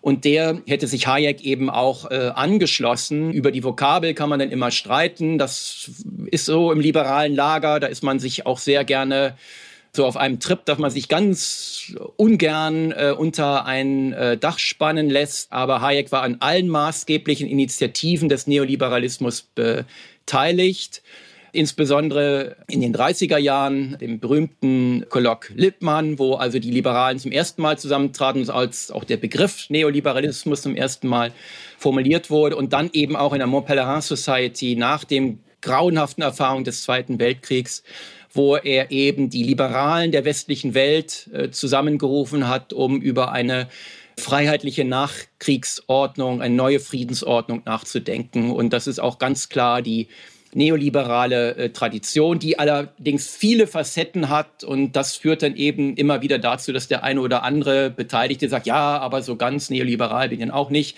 Das muss man jetzt nicht zu äh, ernst nehmen. Die Grundidee, die ich gerade geschildert habe, Wettbewerb als Entmachtungsinstrument, das ist die zentrale Botschaft. Und äh, wenn Leute das heute so als Kampf, politische Kampfvokabel äh, verwenden, dann finde ich das ehrlich gesagt peinlich. Hayek war ja selber auch durchaus auch etwas für Umverteilung, richtig verstanden habe. Er hätte sich auch ausgesprochen für soziale Absicherung, oder? Hat er absolut. Äh, natürlich auf einem Niveau, das dazu führt, dass niemand abstürzt, aber eben immer im Hinblick darauf, dass die Menschen klare Anreize haben müssen, sich durch marktwirtschaftliche Aktivität selber ihre Situation zu verbessern. Darum ging es ihm. Also das ist dann natürlich letztendlich auch eine normative Frage, wie weit soll dieses Absicherungsinstrument gehen. Aber er hat klipp und klar gesagt und auch, wie ich finde, sehr überzeugend in vielerlei Schriften immer wieder belegt. Wenn der Staat durch eine zu üppige Einkommensgarantie also das bedingungslose Grundeinkommen auf hohem Niveau, diese Vorstellung, die führt eben auch auf den Weg in die Knechtschaft, weil das kann der Staat nur dann garantieren, wenn er den Einzelnen letztendlich ihren Platz im Wirtschaftssystem zuweist, dann können sie eben bestimmte Freiheiten nicht mehr zulassen, weil die sind mit Risiko verbunden. Wenn sie das alles wieder ausgleichen, dann können marktwirtschaftliche Systeme nicht mehr funktionieren, weil sie zentrale Elemente dabei herausnehmen. Und deshalb ist eben eine rundum Sorglosversorgung das, was auch äh, Wilhelm Röpke dann, finde ich, sehr gut beschrieben hat als die komfortable Stallfütterung domestizierter Massen. Das ist nicht das Freiheitsideal, was Hayek vertreten hat, sondern er hat immer klar gesagt, natürlich werden wir hier niemanden in die, in die Obdachlosigkeit oder in, in eine äh, sonstige existenzbedrohende Situation bringen. Das ist ganz klar. Aber die eigentliche Leistung, die muss sich am Ende für jeden lohnen. Und nur so ist eben auch ein freiheitliches, übrigens auch ein politisch freiheitliches System überhaupt nur aufrechtzuerhalten. Wie erklären Sie uns denn, dass Deutschland nach den Erfahrungen, wir hatten ja das Dritte Reich, wir hatten gleichzeitig in, in Deutschland dieses Live-Experiment Sozialismus in der DDR. Und wie erklären Sie sich, dass Hayek ja in Deutschland nicht so richtig populär ist, geschweige denn sein Gedankengut populär ist, weil ich überlege gerade, ich meine, selbst die FDP würde ich teilweise schon als im Hayekschen Sinne dirigistisch wahrnehmen. Naja, also da würde ich bei der FDP eher sagen, dass die relativ viel mitmachen, aus derzeit jedenfalls aus Koalitionsdisziplinen, von dem sie wahrscheinlich selber nicht überzeugt wären. Deshalb kann man vielleicht am aktuellen Regierungshandeln nicht wirklich festmachen, wofür die Partei steht. Da kann natürlich kritisieren, dass es viel zu viele Kompromisse sind, bei denen sich Hayek natürlich die Haare sträuben würden. Aber äh, sei es drum. Ich sag mal, so die Verheißung des Sozialismus, also die Ziele, die man mit sozialistischen, interventionistischen Herangehensweisen verfolgt, die finden ja wahrscheinlich 99 Prozent der Bevölkerung gut. Das finden Sie gut, finde ich gut. Das heißt ja letztendlich auch, jeder soll ohne materielle Sorgen leben können, soll sich dann frei entfalten können, nach seinen Bedürfnissen leben können. Das in diesen abstrakten Metazielen ist das ja absolut konsensfähig. Aber das Mittel dazu ist eben komplett ungeeignet, wenn man das Privateigentum an den Produktionsmitteln abschafft oder stark einschränkt. Man darf ja nie vergessen, Privateigentum oder generell Eigentumsrechte, es ist ja keine 0-1-Variable, ist ja keine Schwarz-Weiß-Variable, sondern das ist ja immer eine Grauschattierung. Äh, unsere Eigentumsrechte sind immer eingehegt durch eine Rechtsordnung, Sie haben Eigentum natürlich an Ihrem Auto, aber Sie dürfen mit dem Auto trotzdem nicht mit 150 durch die Stadt fahren. So, das ist nur mal ein Beispiel dafür, dass es eben immer eingehegt wird durch die Rechtsordnung, was Sie dann mit Ihrem Eigentum tun dürfen.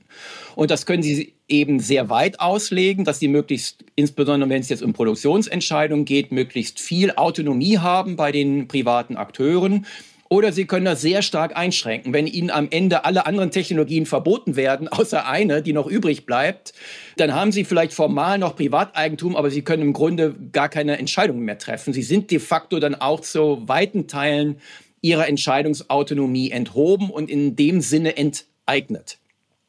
Und auch bei sehr hohen Steuersätzen könnten Sie sagen, sind Sie auch äh, de facto enteignet, weil der Staat letztendlich als immer dann vielleicht zur Hälfte oder noch mehr an Ihren Gewinnen partizipiert. Das wäre denn dasselbe, als würde er zur Hälfte Miteigentümer Ihres Unternehmens sein. Wobei das ist nicht ganz so schlimm zum Glück, weil solange er sich nicht in die unternehmerischen Entscheidungen einmischt, ist eben eine hohe Steuerlast eher zu ertragen, als wenn er dann auch tatsächlich noch mitsprechen äh, würde und ihnen ihre Investitionsentscheidungen vorgeben äh, würde. Deshalb ist eben die Kernbotschaft, die Ziele, die sind gar nicht das Problem. Im Gegenteil, da sind wir uns alle weitgehend einig. Aber der Weg dorthin, der ist eben umstritten. Und äh, das sozusagen, was das sozialistische Element immer noch besonders populär macht, ist, dass uns das natürlich sehr sympathisch vorkommt, weil das, was Sozialisten oder generell der Kollektivismus macht, ist ja die soziale Wärme, die wir aus den Kleingruppenverhältnissen kennen, aus der Familie kennen, insbesondere aus Freundeskreisen kennen, äh, wo wir natürlich keine Marktmechanismen wirken lassen, wo wir keinen Wettbewerb haben, wo wir keine Verträge abschließen miteinander, dass das plötzlich hochgehoben wird auf die Ebene, die dann auch gültig sein soll, um eine anonyme Großgesellschaft zu koordinieren. Und das geht eben nicht, weil da ein ganz anderer sozialer Kit erforderlich ist und diese soziale Wärme der Kleingruppengesellschaft dort nicht mehr funktionieren kann. Und deshalb wird dann typischerweise alles übervereinfacht. Da wird also die Individualität untergemengt in Großkollektive und plötzlich sieht die Welt wieder ganz übersichtlich aus und man traut sich plötzlich zu, ein Staat zu leiten, als wäre es ein großes Unternehmen. Und das ist eben ein krudes Missverständnis, das funktioniert nicht sondern kann nur im ökonomischen Debakel landen. Sie haben die DDR angesprochen, als man 1949, da waren ja auch viele, die guten Willens waren, ein neues Deutschland aufzubauen, ein anderes Deutschland aufzubauen. Da waren Aktivisten der ersten Stunde, die wirklich hofften, jetzt ein neues Wirtschaftssystem aufzugleisen, was dann all diese Verheißungen auch erfüllen wird. Ich unterstelle mal, keiner von denen hat gesagt, jetzt bauen wir den Sozialismus auf, damit wir 1961 dann alle einsperren können. Sondern das war leider die Zwangsläufigkeit dieser ökonomischen Schwäche dieses Systems, dass dann die Menschen einfach abgewandert sind. Und plötzlich kommen sie dazu, dass weil ihr ökonomisches System dysfunktional ist, müssen sie den Menschen ihre Freiheitsrechte nehmen und sogar in diesem krassen Maße, dass sie das Land nicht mehr verlassen dürfen.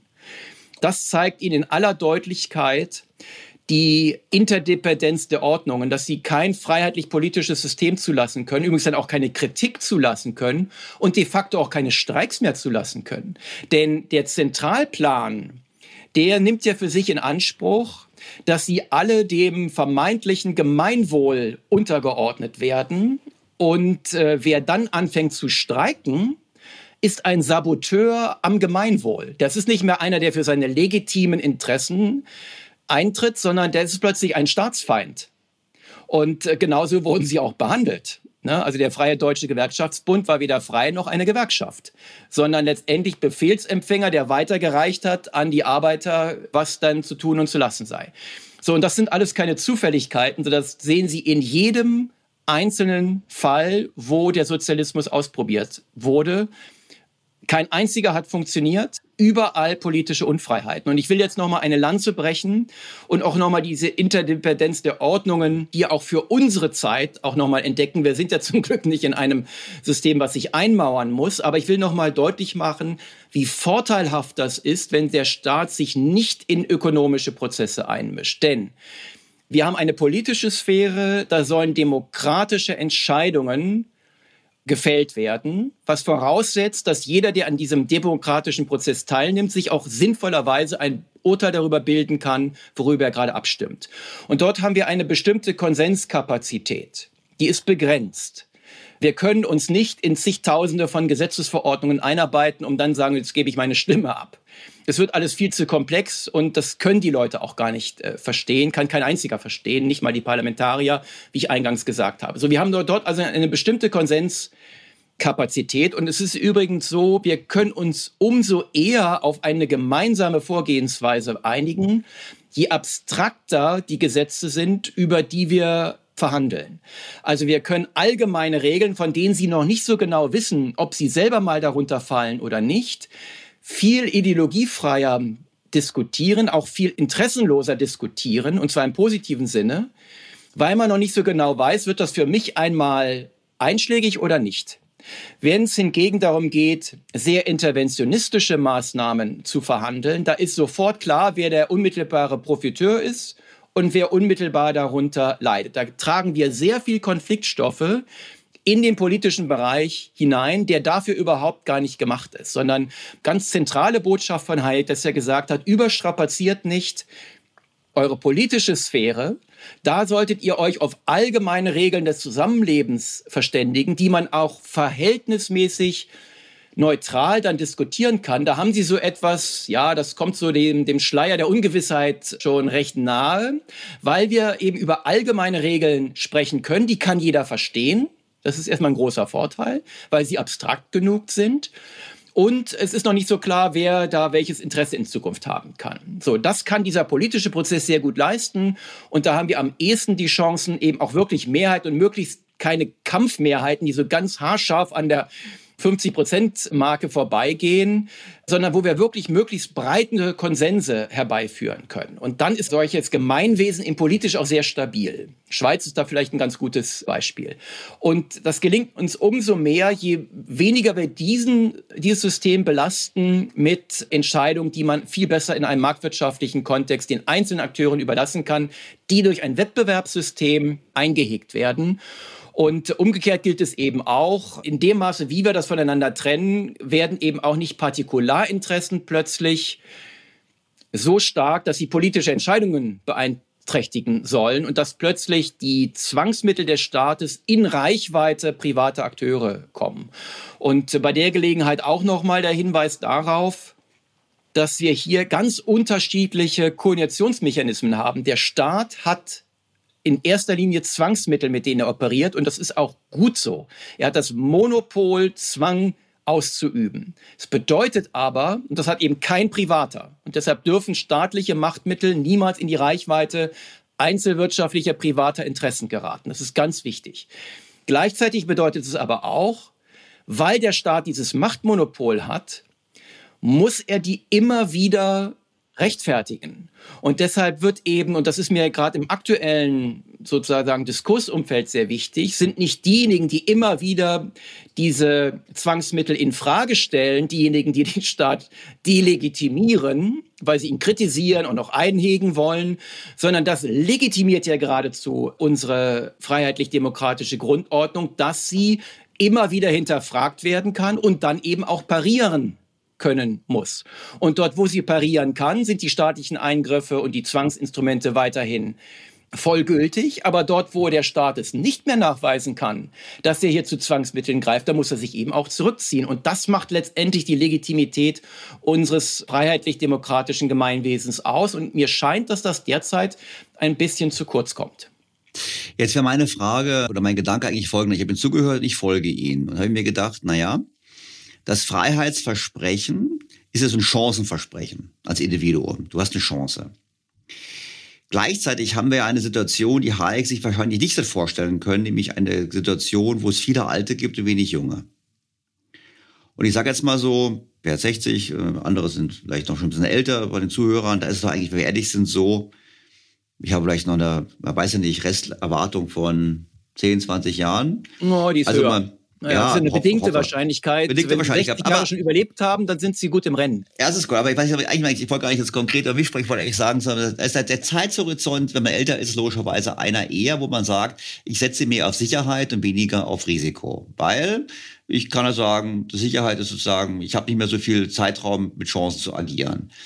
Laufen wir als Gesellschaft nicht deshalb in ein Szenario hinein, wo so Gespräche, wie wir sie führen, eigentlich ungehört verhallen, weil die Mehrheit Richtung Sozialismus tendiert? Ja, das glaube ich eigentlich nicht, denn die Älteren haben sicherlich auch immer ein Interesse daran, dass die Jüngeren weiterhin Chancen haben und sich entwickeln können. Übrigens äh, gewinnen sie ja auch dabei, wenn wir also eine Ordnung aufrechterhalten, die weiterhin nicht nur freiheitlich ist, sondern eben auch ökonomisch effizient. Das ist ja das Schöne, dass wir hier einen Doppelpack haben, wo wir nicht Freiheit gegen Effizienz abwägen müssen, sondern wo wir glücklicherweise beides im Bundle bekommen können.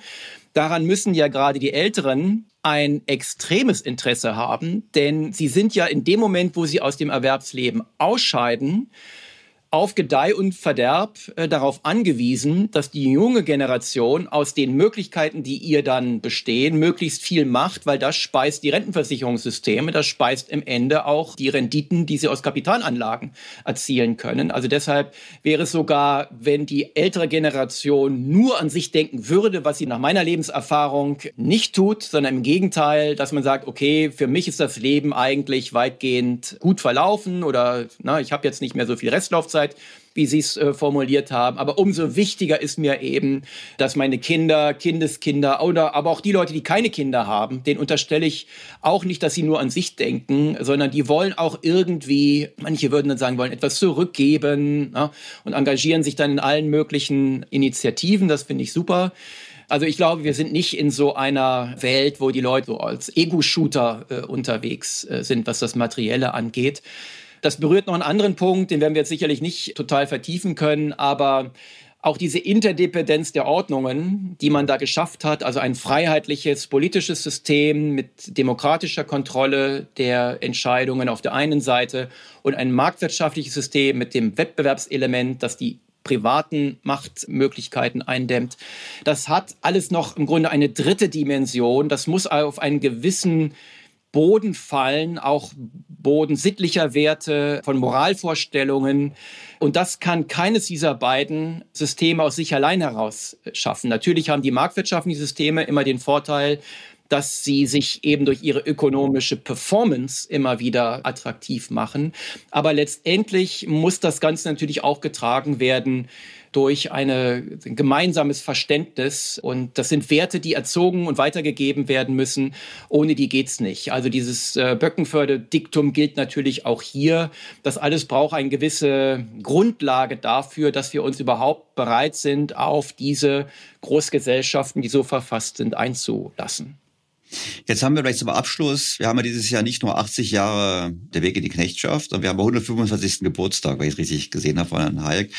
Jetzt sind Sie ja auch Vertreter der Hayek-Gesellschaft. Ich meine, welche drei Nachrichten, das habe ich nicht vorbereitet, vielleicht ist es ein bisschen kompliziert, welche drei Nachrichten sollten wir eigentlich in diesem Jahr in die öffentliche Diskussion bringen in Deutschland, damit wir eine Prise mehr Hayek und ein bisschen weniger Keynesianismus und Frau Mazzocati in der wirtschaftspolitischen und gesellschaftlichen Diskussion in Deutschland haben?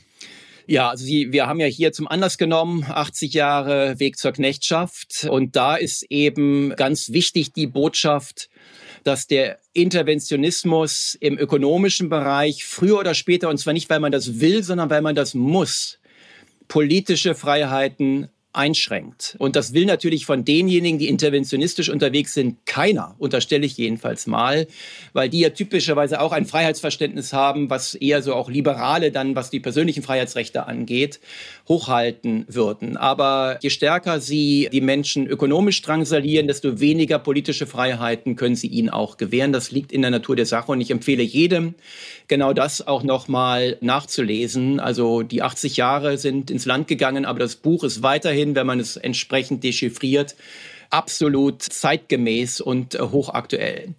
Dann feiern wir aber auch, das ist jetzt äh, hier noch nicht vorgekommen, 50 Jahre Nobelpreis für Hayek. Und jetzt geht es mir weniger um den Nobelpreis, sondern um seine Rede, nämlich wir feiern eben auch 50 Jahre Anmaßung von Wissen wo er eben auch nochmal deutlich gemacht hat, was letztendlich die Stärke eines marktwirtschaftlichen Systems ausmacht. Das ist nämlich das dezentrale, verteilte Wissen anzapfen kann und in einen sozioökonomischen Konnektionsprozess einspeist und dass es nicht böser Wille ist von Zentralverwaltung, sondern schlicht eine Unmöglichkeit von Zentralverwaltung, das auch nur näherungsweise zu replizieren.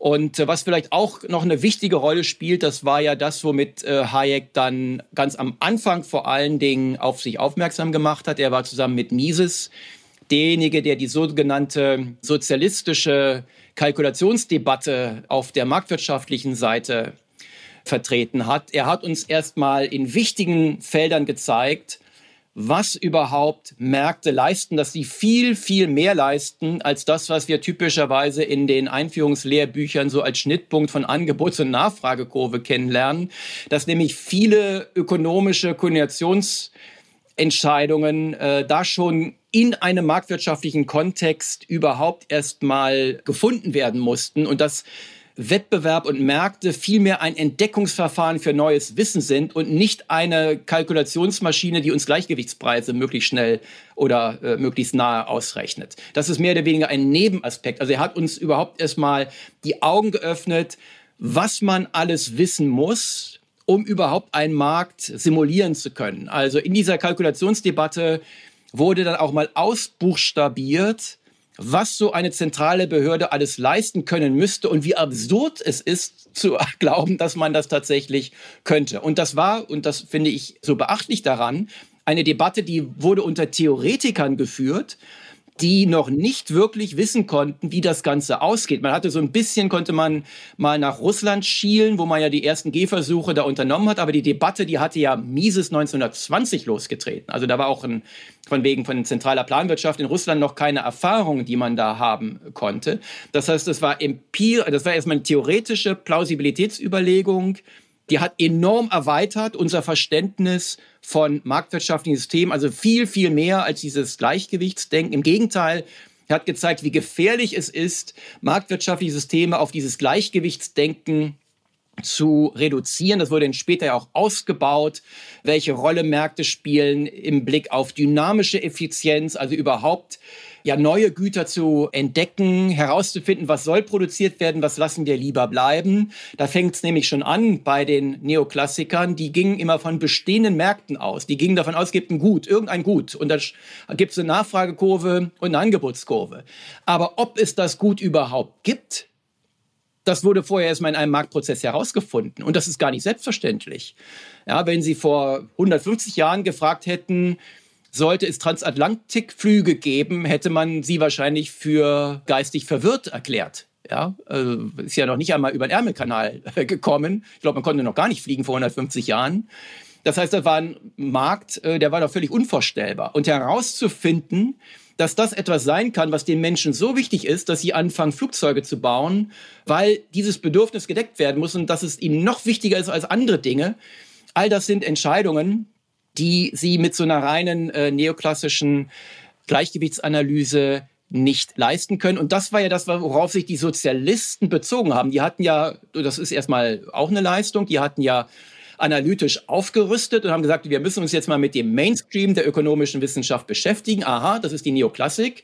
Die können Gleichgewichtspreise ausrechnen, das ist effizienter. Haben sie gesagt, stimmt wir sind besser dran, wenn wir unsere Wirtschaftssystem über Preise steuern, als über irgendwelche dirigistischen Vorgaben. Sonst wie, aber wir brauchen eure Marktprozesse nicht. Die ganzen Wettbewerbsprozesse ist alles vergeudete Zeit. Wir rechnen die Gleichgewichtspreise direkt aus und die geben wir dann in die Betriebe und die sollen sich dann entsprechend daran orientieren. Da war letztendlich die Neoklassik zumindest auf der Theorieebene schachmatt gesetzt, weil sie zugeben musste, ja, im Prinzip ist das möglich. Ja, die Mathematisierung der Wirtschaftstheorie, die war auch gerade sehr en vogue. Hat man gesagt, ja, gar nicht schlecht, gute Idee. Ja, und das hat dann erstmal ein Wissen hervorgebracht, worum es in Marktwirtschaften wirklich geht. Und die ganze Debatte ist ja dann auch so verlaufen. Die hatte so drei Stufen. Erste Stufe war die sozialistische Kalkulation. Die ist der marktwirtschaftlichen überlegen, weil die sofort die Gleichgewichtspreise ausrechnen kann. Also im Sozialismus wäre der Wohlstand sogar größer. Okay, nächste Rückzugslinie war, okay, das klappt vielleicht nicht, aber wir können zumindest näherungsweise so gut sein, wie das, was marktwirtschaftliche Prozesse leisten. Wir kommen da zumindest in der, in, relativ nahe dran. Bis dann die letzte Rückzugslinie war, okay, wir sind wesentlich ineffizienter, aber dafür haben wir mehr Gleichverteilung, weil wir ja das Eigentum an den Produktionsmitteln verstaatlicht haben. Und diese letzte Rückzugslinie kann man natürlich auch erschlagen, indem man sagt, ja, wenn es euch um die Einkommensverteilung geht, die könnt ihr auch in einem marktwirtschaftlichen System noch gleicher machen. Ihr könnt sie nicht völlig angleichen, das ist absurd. Das würde auch in einem sozialistischen System im Übrigen überhaupt nicht funktionieren. Aber ihr könnt, wenn das euer Anliegen ist, dann müsst ihr nicht die Marktwirtschaft über Bord werfen, dann könnt ihr bestimmte Umverteilungselemente einführen. Die müssen aber den marktwirtschaftlichen Prozessen genügend Luft zum atmen lassen. Und wenn sie das lassen, dann ist der Kuchen so groß, dass alle daran partizipieren können. Das ist übrigens das Schöne. Ein marktwirtschaftliches System ist aus sich heraus ein inklusives System. Es würde niemanden ausschließen. Und das ist ja auch das, was äh, Mises dann nochmal deutlich gemacht hat, dass dieses Theorem, das Ricardische Theorem der komparativen Kostenvorteile, nichts ist, was jetzt zufällig nur im Außenhandel gilt, sondern es ist ein konstituierendes Element einer Marktwirtschaft. Das gilt auch, wenn ich mit den Nachbarn Handel treibe. Und selbst wenn sie ein Produktivitäts-Underdog sind, wenn sie alles absolut schlechter können als der Rest der Menschheit, wird der Rest der Menschheit es gut finden, mit ihnen Handel zu treiben. Und zwar nicht, weil man ihnen Almosen geben kann, sondern weil sie dem Rest der Welt immer noch dann die höheren Opportunitätskosten vom Hals halten können. Und äh, das überhaupt alles mal zusammenzubündeln und ein marktwirtschaftliches System viel fundamentaler zu begründen, als das die Neoklassik konnte. Das ist schon eine ganz enorme Leistung. Und äh, wenn ich das an der Stelle sagen darf, das Verständnis dafür, das Jungtim zwischen ökonomischer Freiheit und politischer Freiheit, das ist natürlich auch ein Anliegen der High-Gesellschaft, dieses Wissen immer wieder auch an die nächste Generation weiterzugeben. Was auch im Klartext eigentlich heißt, eigentlich sollte nicht der Neoliberalismus kritisiert werden, sondern Neoklassik. Hat er übrigens Millet in seiner Rede in Davos auch gemacht, nicht? In Davos hat er auch gesagt, der hat das im Prinzip hat die Neoklassik uns viel eingebrockt, weil sie eben diese Modelle halt wirklich wirklichkeitsfern sind und so viel Genau, Mathematik. die hat natürlich sehr viel für sich und das ist zum Einstieg auch prima, aber man sollte diese neoklassischen Modelle immer unter dem Blickwinkel betrachten, welche Annahmen ich alle setzen muss, äh, damit ich das überhaupt sinnvoll als Modell einsetzen kann und dann sagen, okay, diese Annahmen sind ja gar nicht erfüllbar und ehrlich gesagt, in weiten Teilen sollten sie auch gar nicht erfüllbar sein. Ich will nicht in einer statischen Welt leben. Ich will auch in keiner Welt leben, wo es nur homogene Güter gibt dann müsste ich das gleiche Auto fahren wie mein Bruder, will ich aber nicht, ich habe irgendeinen anderen Geschmack. Und das finde ich auch ehrlich gesagt äh, ganz attraktiv so, dass wir sehr heterogen unterwegs sind und nicht alle homogene Präferenzen im Kopf haben. Also äh, das, was das Leben eigentlich lebenswert macht, das äh, kommt dort ja nicht mehr vor, hat dann aber eben auch zur Folge, dass die Welt viel komplexer ist, als dass wir sie jemals eben so mit den Instrumenten lösen können, die uns die Neoklassik vorgibt. Und im Übrigen auch, auch die Theoretiker der Neoklassik, Pigou beispielsweise, der ja berühmt ist für wichtige Beiträge zur Wohlfahrtsökonomik, Pigou-Steuer beispielsweise und Pigou-Subventionen. Er hat ja selber gesagt, Leute, uh, handle with care. Ja, ich habe euch hier meinen Modellrahmen gezimmert. Der hat auch eine theoretische Logik und der hilft uns auch viel zu durchdenken. Aber glaubt bitte nicht, ihr hättet all die Parameter wirklich zur Verfügung, die ihr messen müsstet, damit ihr das so ausrechnen könnt, wie ich euch das hier im Modell vorgestellt habe. Also im Grunde zeigt uns die Neoplastik an jeder Ecke, welchen Informationsbedarf sie hat, damit man mit ihr äh, argumentieren kann. Und weil es diese Informationen eben nicht gibt und die überhaupt erst entdeckt werden müssen durch marktwirtschaftliche Prozesse, können wir eben die Preismechanismen, den Wettbewerb des Marktes nicht ersetzen durch irgendeine Behörde, die das alles ausrechnet. Womit wir wieder bei der aktuellen Politik wären zum Abschluss. Herr Hayek würde auch das Klima schützen. Er würde schützen den CO2-Preis. Er würde den Marktkräfte vertrauen. Und er würde sagen, lieber Staat, ihr müsst jetzt nicht alles regeln. Nehmt euch zurück. Und wie wir gehört haben, Bürokratieabbau ist ganz einfach, indem man nämlich Gesetze zurücknimmt und nicht versucht, alles im Detail zu regeln. Professor Kurz, ich, wir könnten noch stundenlang weitermachen. Ich wünsche Ihnen viel Erfolg in diesem Jahr. Dankeschön. Eigenes Gedanken prominent zu machen. Ich freue mich, dass wir mir den Aufschlag gemacht haben. Ich hoffe, dass wir noch viele Auftritte haben und ja, wir haben ja einiges zu feiern in diesem Jahr. Ne? Wir haben Herrn Millet auch als Highlight auf den Hayek-Tagen dieses Jahr in Hamburg. Da bekommt er die Hayek-Medaille weil er eben auch so ein Leuchtturm ist für all diejenigen, die vielleicht am Interventionismus verzweifeln. Es gibt dann immer wieder auch äh, mit dem wachsenden Problem neue Akteure, die die Bühne betreten und mit ganz neuen, frischen Ideen wuchern. Genau, und über die Ideen habe ich sogar Podcast gemacht. Also die es nicht gehört haben sollten, ist das mal alles neben dem Podcast nochmal zu hören. Kann ich sehr empfehlen mit Philipp Bargus. Das war super. Professor Kurz, vielen herzlichen Dank für Ihre Zeit. Gerne mal wieder. Sie haben gesehen, Sie sind Stammgast und ich glaube, wir haben, ich fürchte, wir werden noch in Zukunft viele Gründe haben, über Deutschland zu sprechen, aber hoffentlich dann mal bessere Nachrichten wäre ganz gut. In diesem Sinne, herzlichen Dank für Ihre Zeit, war ein tolles Gespräch und bis demnächst mal. Sehr gerne.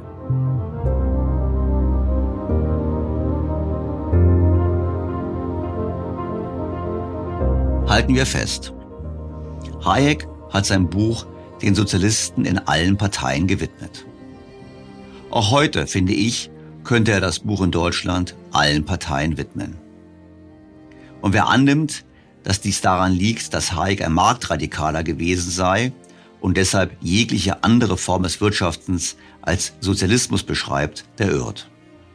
Hayek trat ausdrücklich dafür ein, dass der Staat für die Bedürftigen sorgt und zugleich der Wirtschaft durch Gesetze einen klaren und verlässlichen Rahmen gibt. Ebenso wäre Hayek zweifellos dafür gewesen, externe Kosten wie zum Beispiel die Erzeugung von CO2 den Produzenten zu belasten. Es ist egal, aus welchem Grund der Staat sich anmaßt, steuernd einzugreifen. Kollektivisten, ob nun von rechts oder links, denen geht es immer nur um ein selbst definiertes Gemeinwohl, welches nicht unbedingt das wirkliche Gemeinwohl sein muss. Es muss dabei nicht nur zwangsläufig um Verteilungsgerechtigkeit gehen, es kann auch, wie in Deutschland gut zu beobachten, um so abstrakte Ziele gehen wie die Rettung des Weltklimas. Sobald man ein solches Ziel als allgemein verbindlich und prioritär definiert hat, sind aus Sicht des Staates steuernde Eingriffe nicht nur möglich, sondern sogar zwingend. Und dann haben wir sie dann, die Verbote, die Subventionen und die direkte Steuerung unternehmerischer Entscheidungen. Und dann bleiben zwangsläufig nicht nur die anderen Ziele auf der Strecke, es kommt auch zu einer immer weitergehenden Beschränkung der individuellen Freiheiten. Nicht zufällig, sondern zwangsläufig, wie Hayek bereits vor 80 Jahren gut erkannte. Der Staat wird parteiisch und zwingt dem Volk seine Werteskala auf, statt die Menschen in der Verfolgung ihrer eigenen Ziele zu unterstützen. Statt also über einen CO2-Preis zu gehen, wird die Art der Heizung vorgegeben. Und dies muss dann selbstverständlich von einer wachsenden Bürokratie auch überwacht werden. Hayek macht es in seinem Buch sehr deutlich. Es gibt keine individuelle Freiheit mehr, wenn es keine Freiheit der Wirtschaft gibt.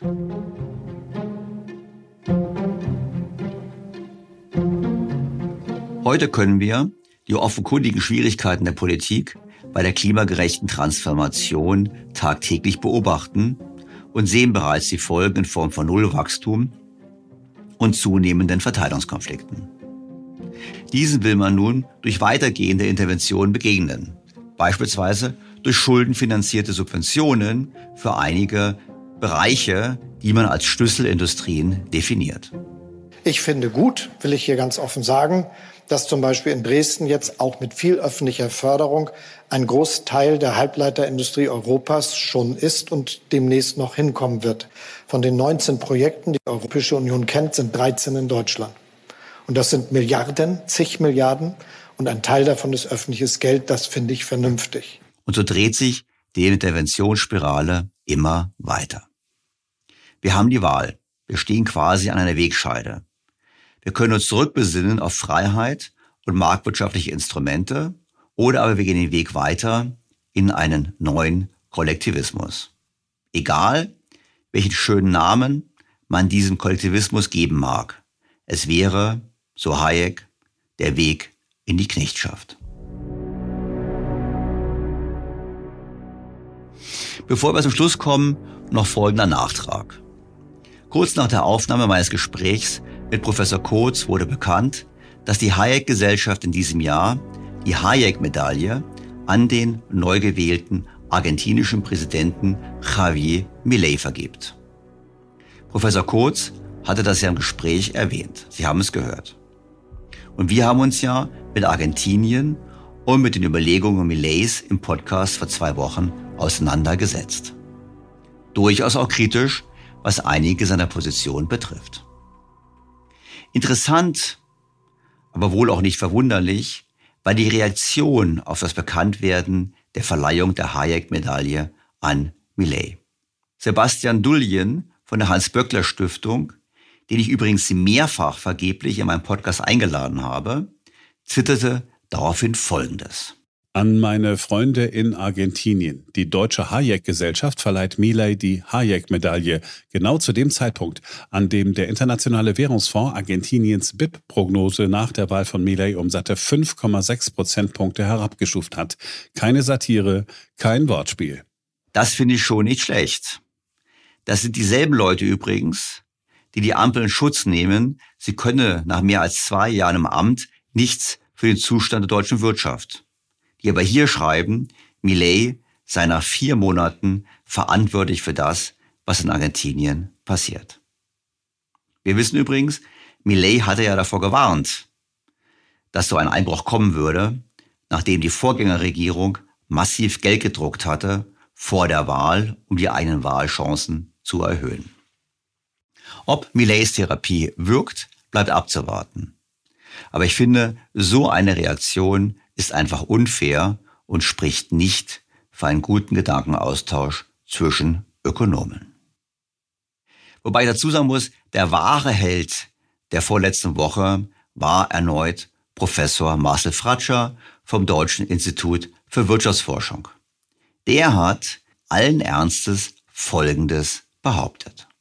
Fratscher sagte BuzzFeed Deutschland, das Einzige, was wir mit der Bezahlkarte bewirken, ist, dass die IT-Programmiererin aus Indien oder der Ingenieur aus Brasilien sagen, das tue ich mir nicht an, ich gehe lieber dahin, wo ich als Mensch ordentlich behandelt werde.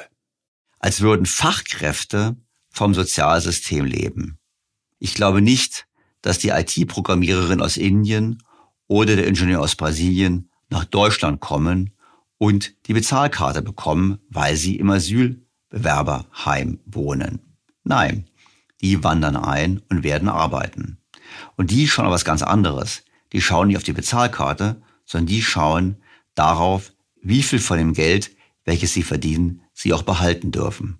Und da, auch das haben wir in der vorletzten Woche gesehen, sieht es leider in Deutschland sehr trüber aus. Erlebt man doch die Tatsache, dass sich zwischen ungefähr zweieinhalb und 5000 Euro Bruttoeinkommen das Nettoeinkommen nicht groß ändert, weil eben entsprechende Zuschüsse wie Wohngeld etc. entfallen. Naja, das ist der Zustand der ökonomischen Diskussion in Deutschland. Und das sind auch weitere Beispiele, die zeigen, wie recht Friedrich August von Hayek mit seiner Sorge hatte, dass die staatliche Wirtschaft, die staatliche Beeinflussung der Wirtschaft, die staatliche Beeinflussung übrigens auch der Ökonomen, die überwiegend vom Staat bezahlt werden, entsprechende Nebenwirkungen hat oder eben solche Blüten, wie die gerade eben zitierte, hervorbringt.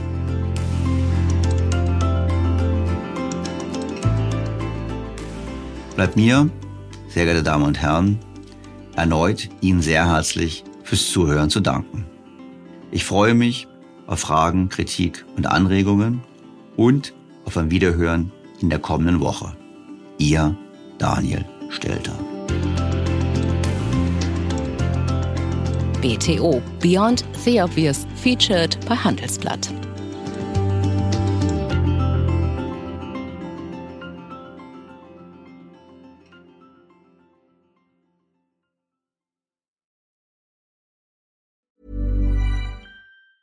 Small details are big surfaces. Tight corners are odd shapes. Flat, rounded, textured, or tall. Whatever your next project, there's a spray paint pattern that's just right. Because Rust new Custom Spray 5 in 1 gives you control with five different spray patterns. So you can tackle nooks, crannies, edges, and curves without worrying about drips, runs, uneven coverage, or anything else. Custom Spray 5 in 1 only from Rust-Oleum.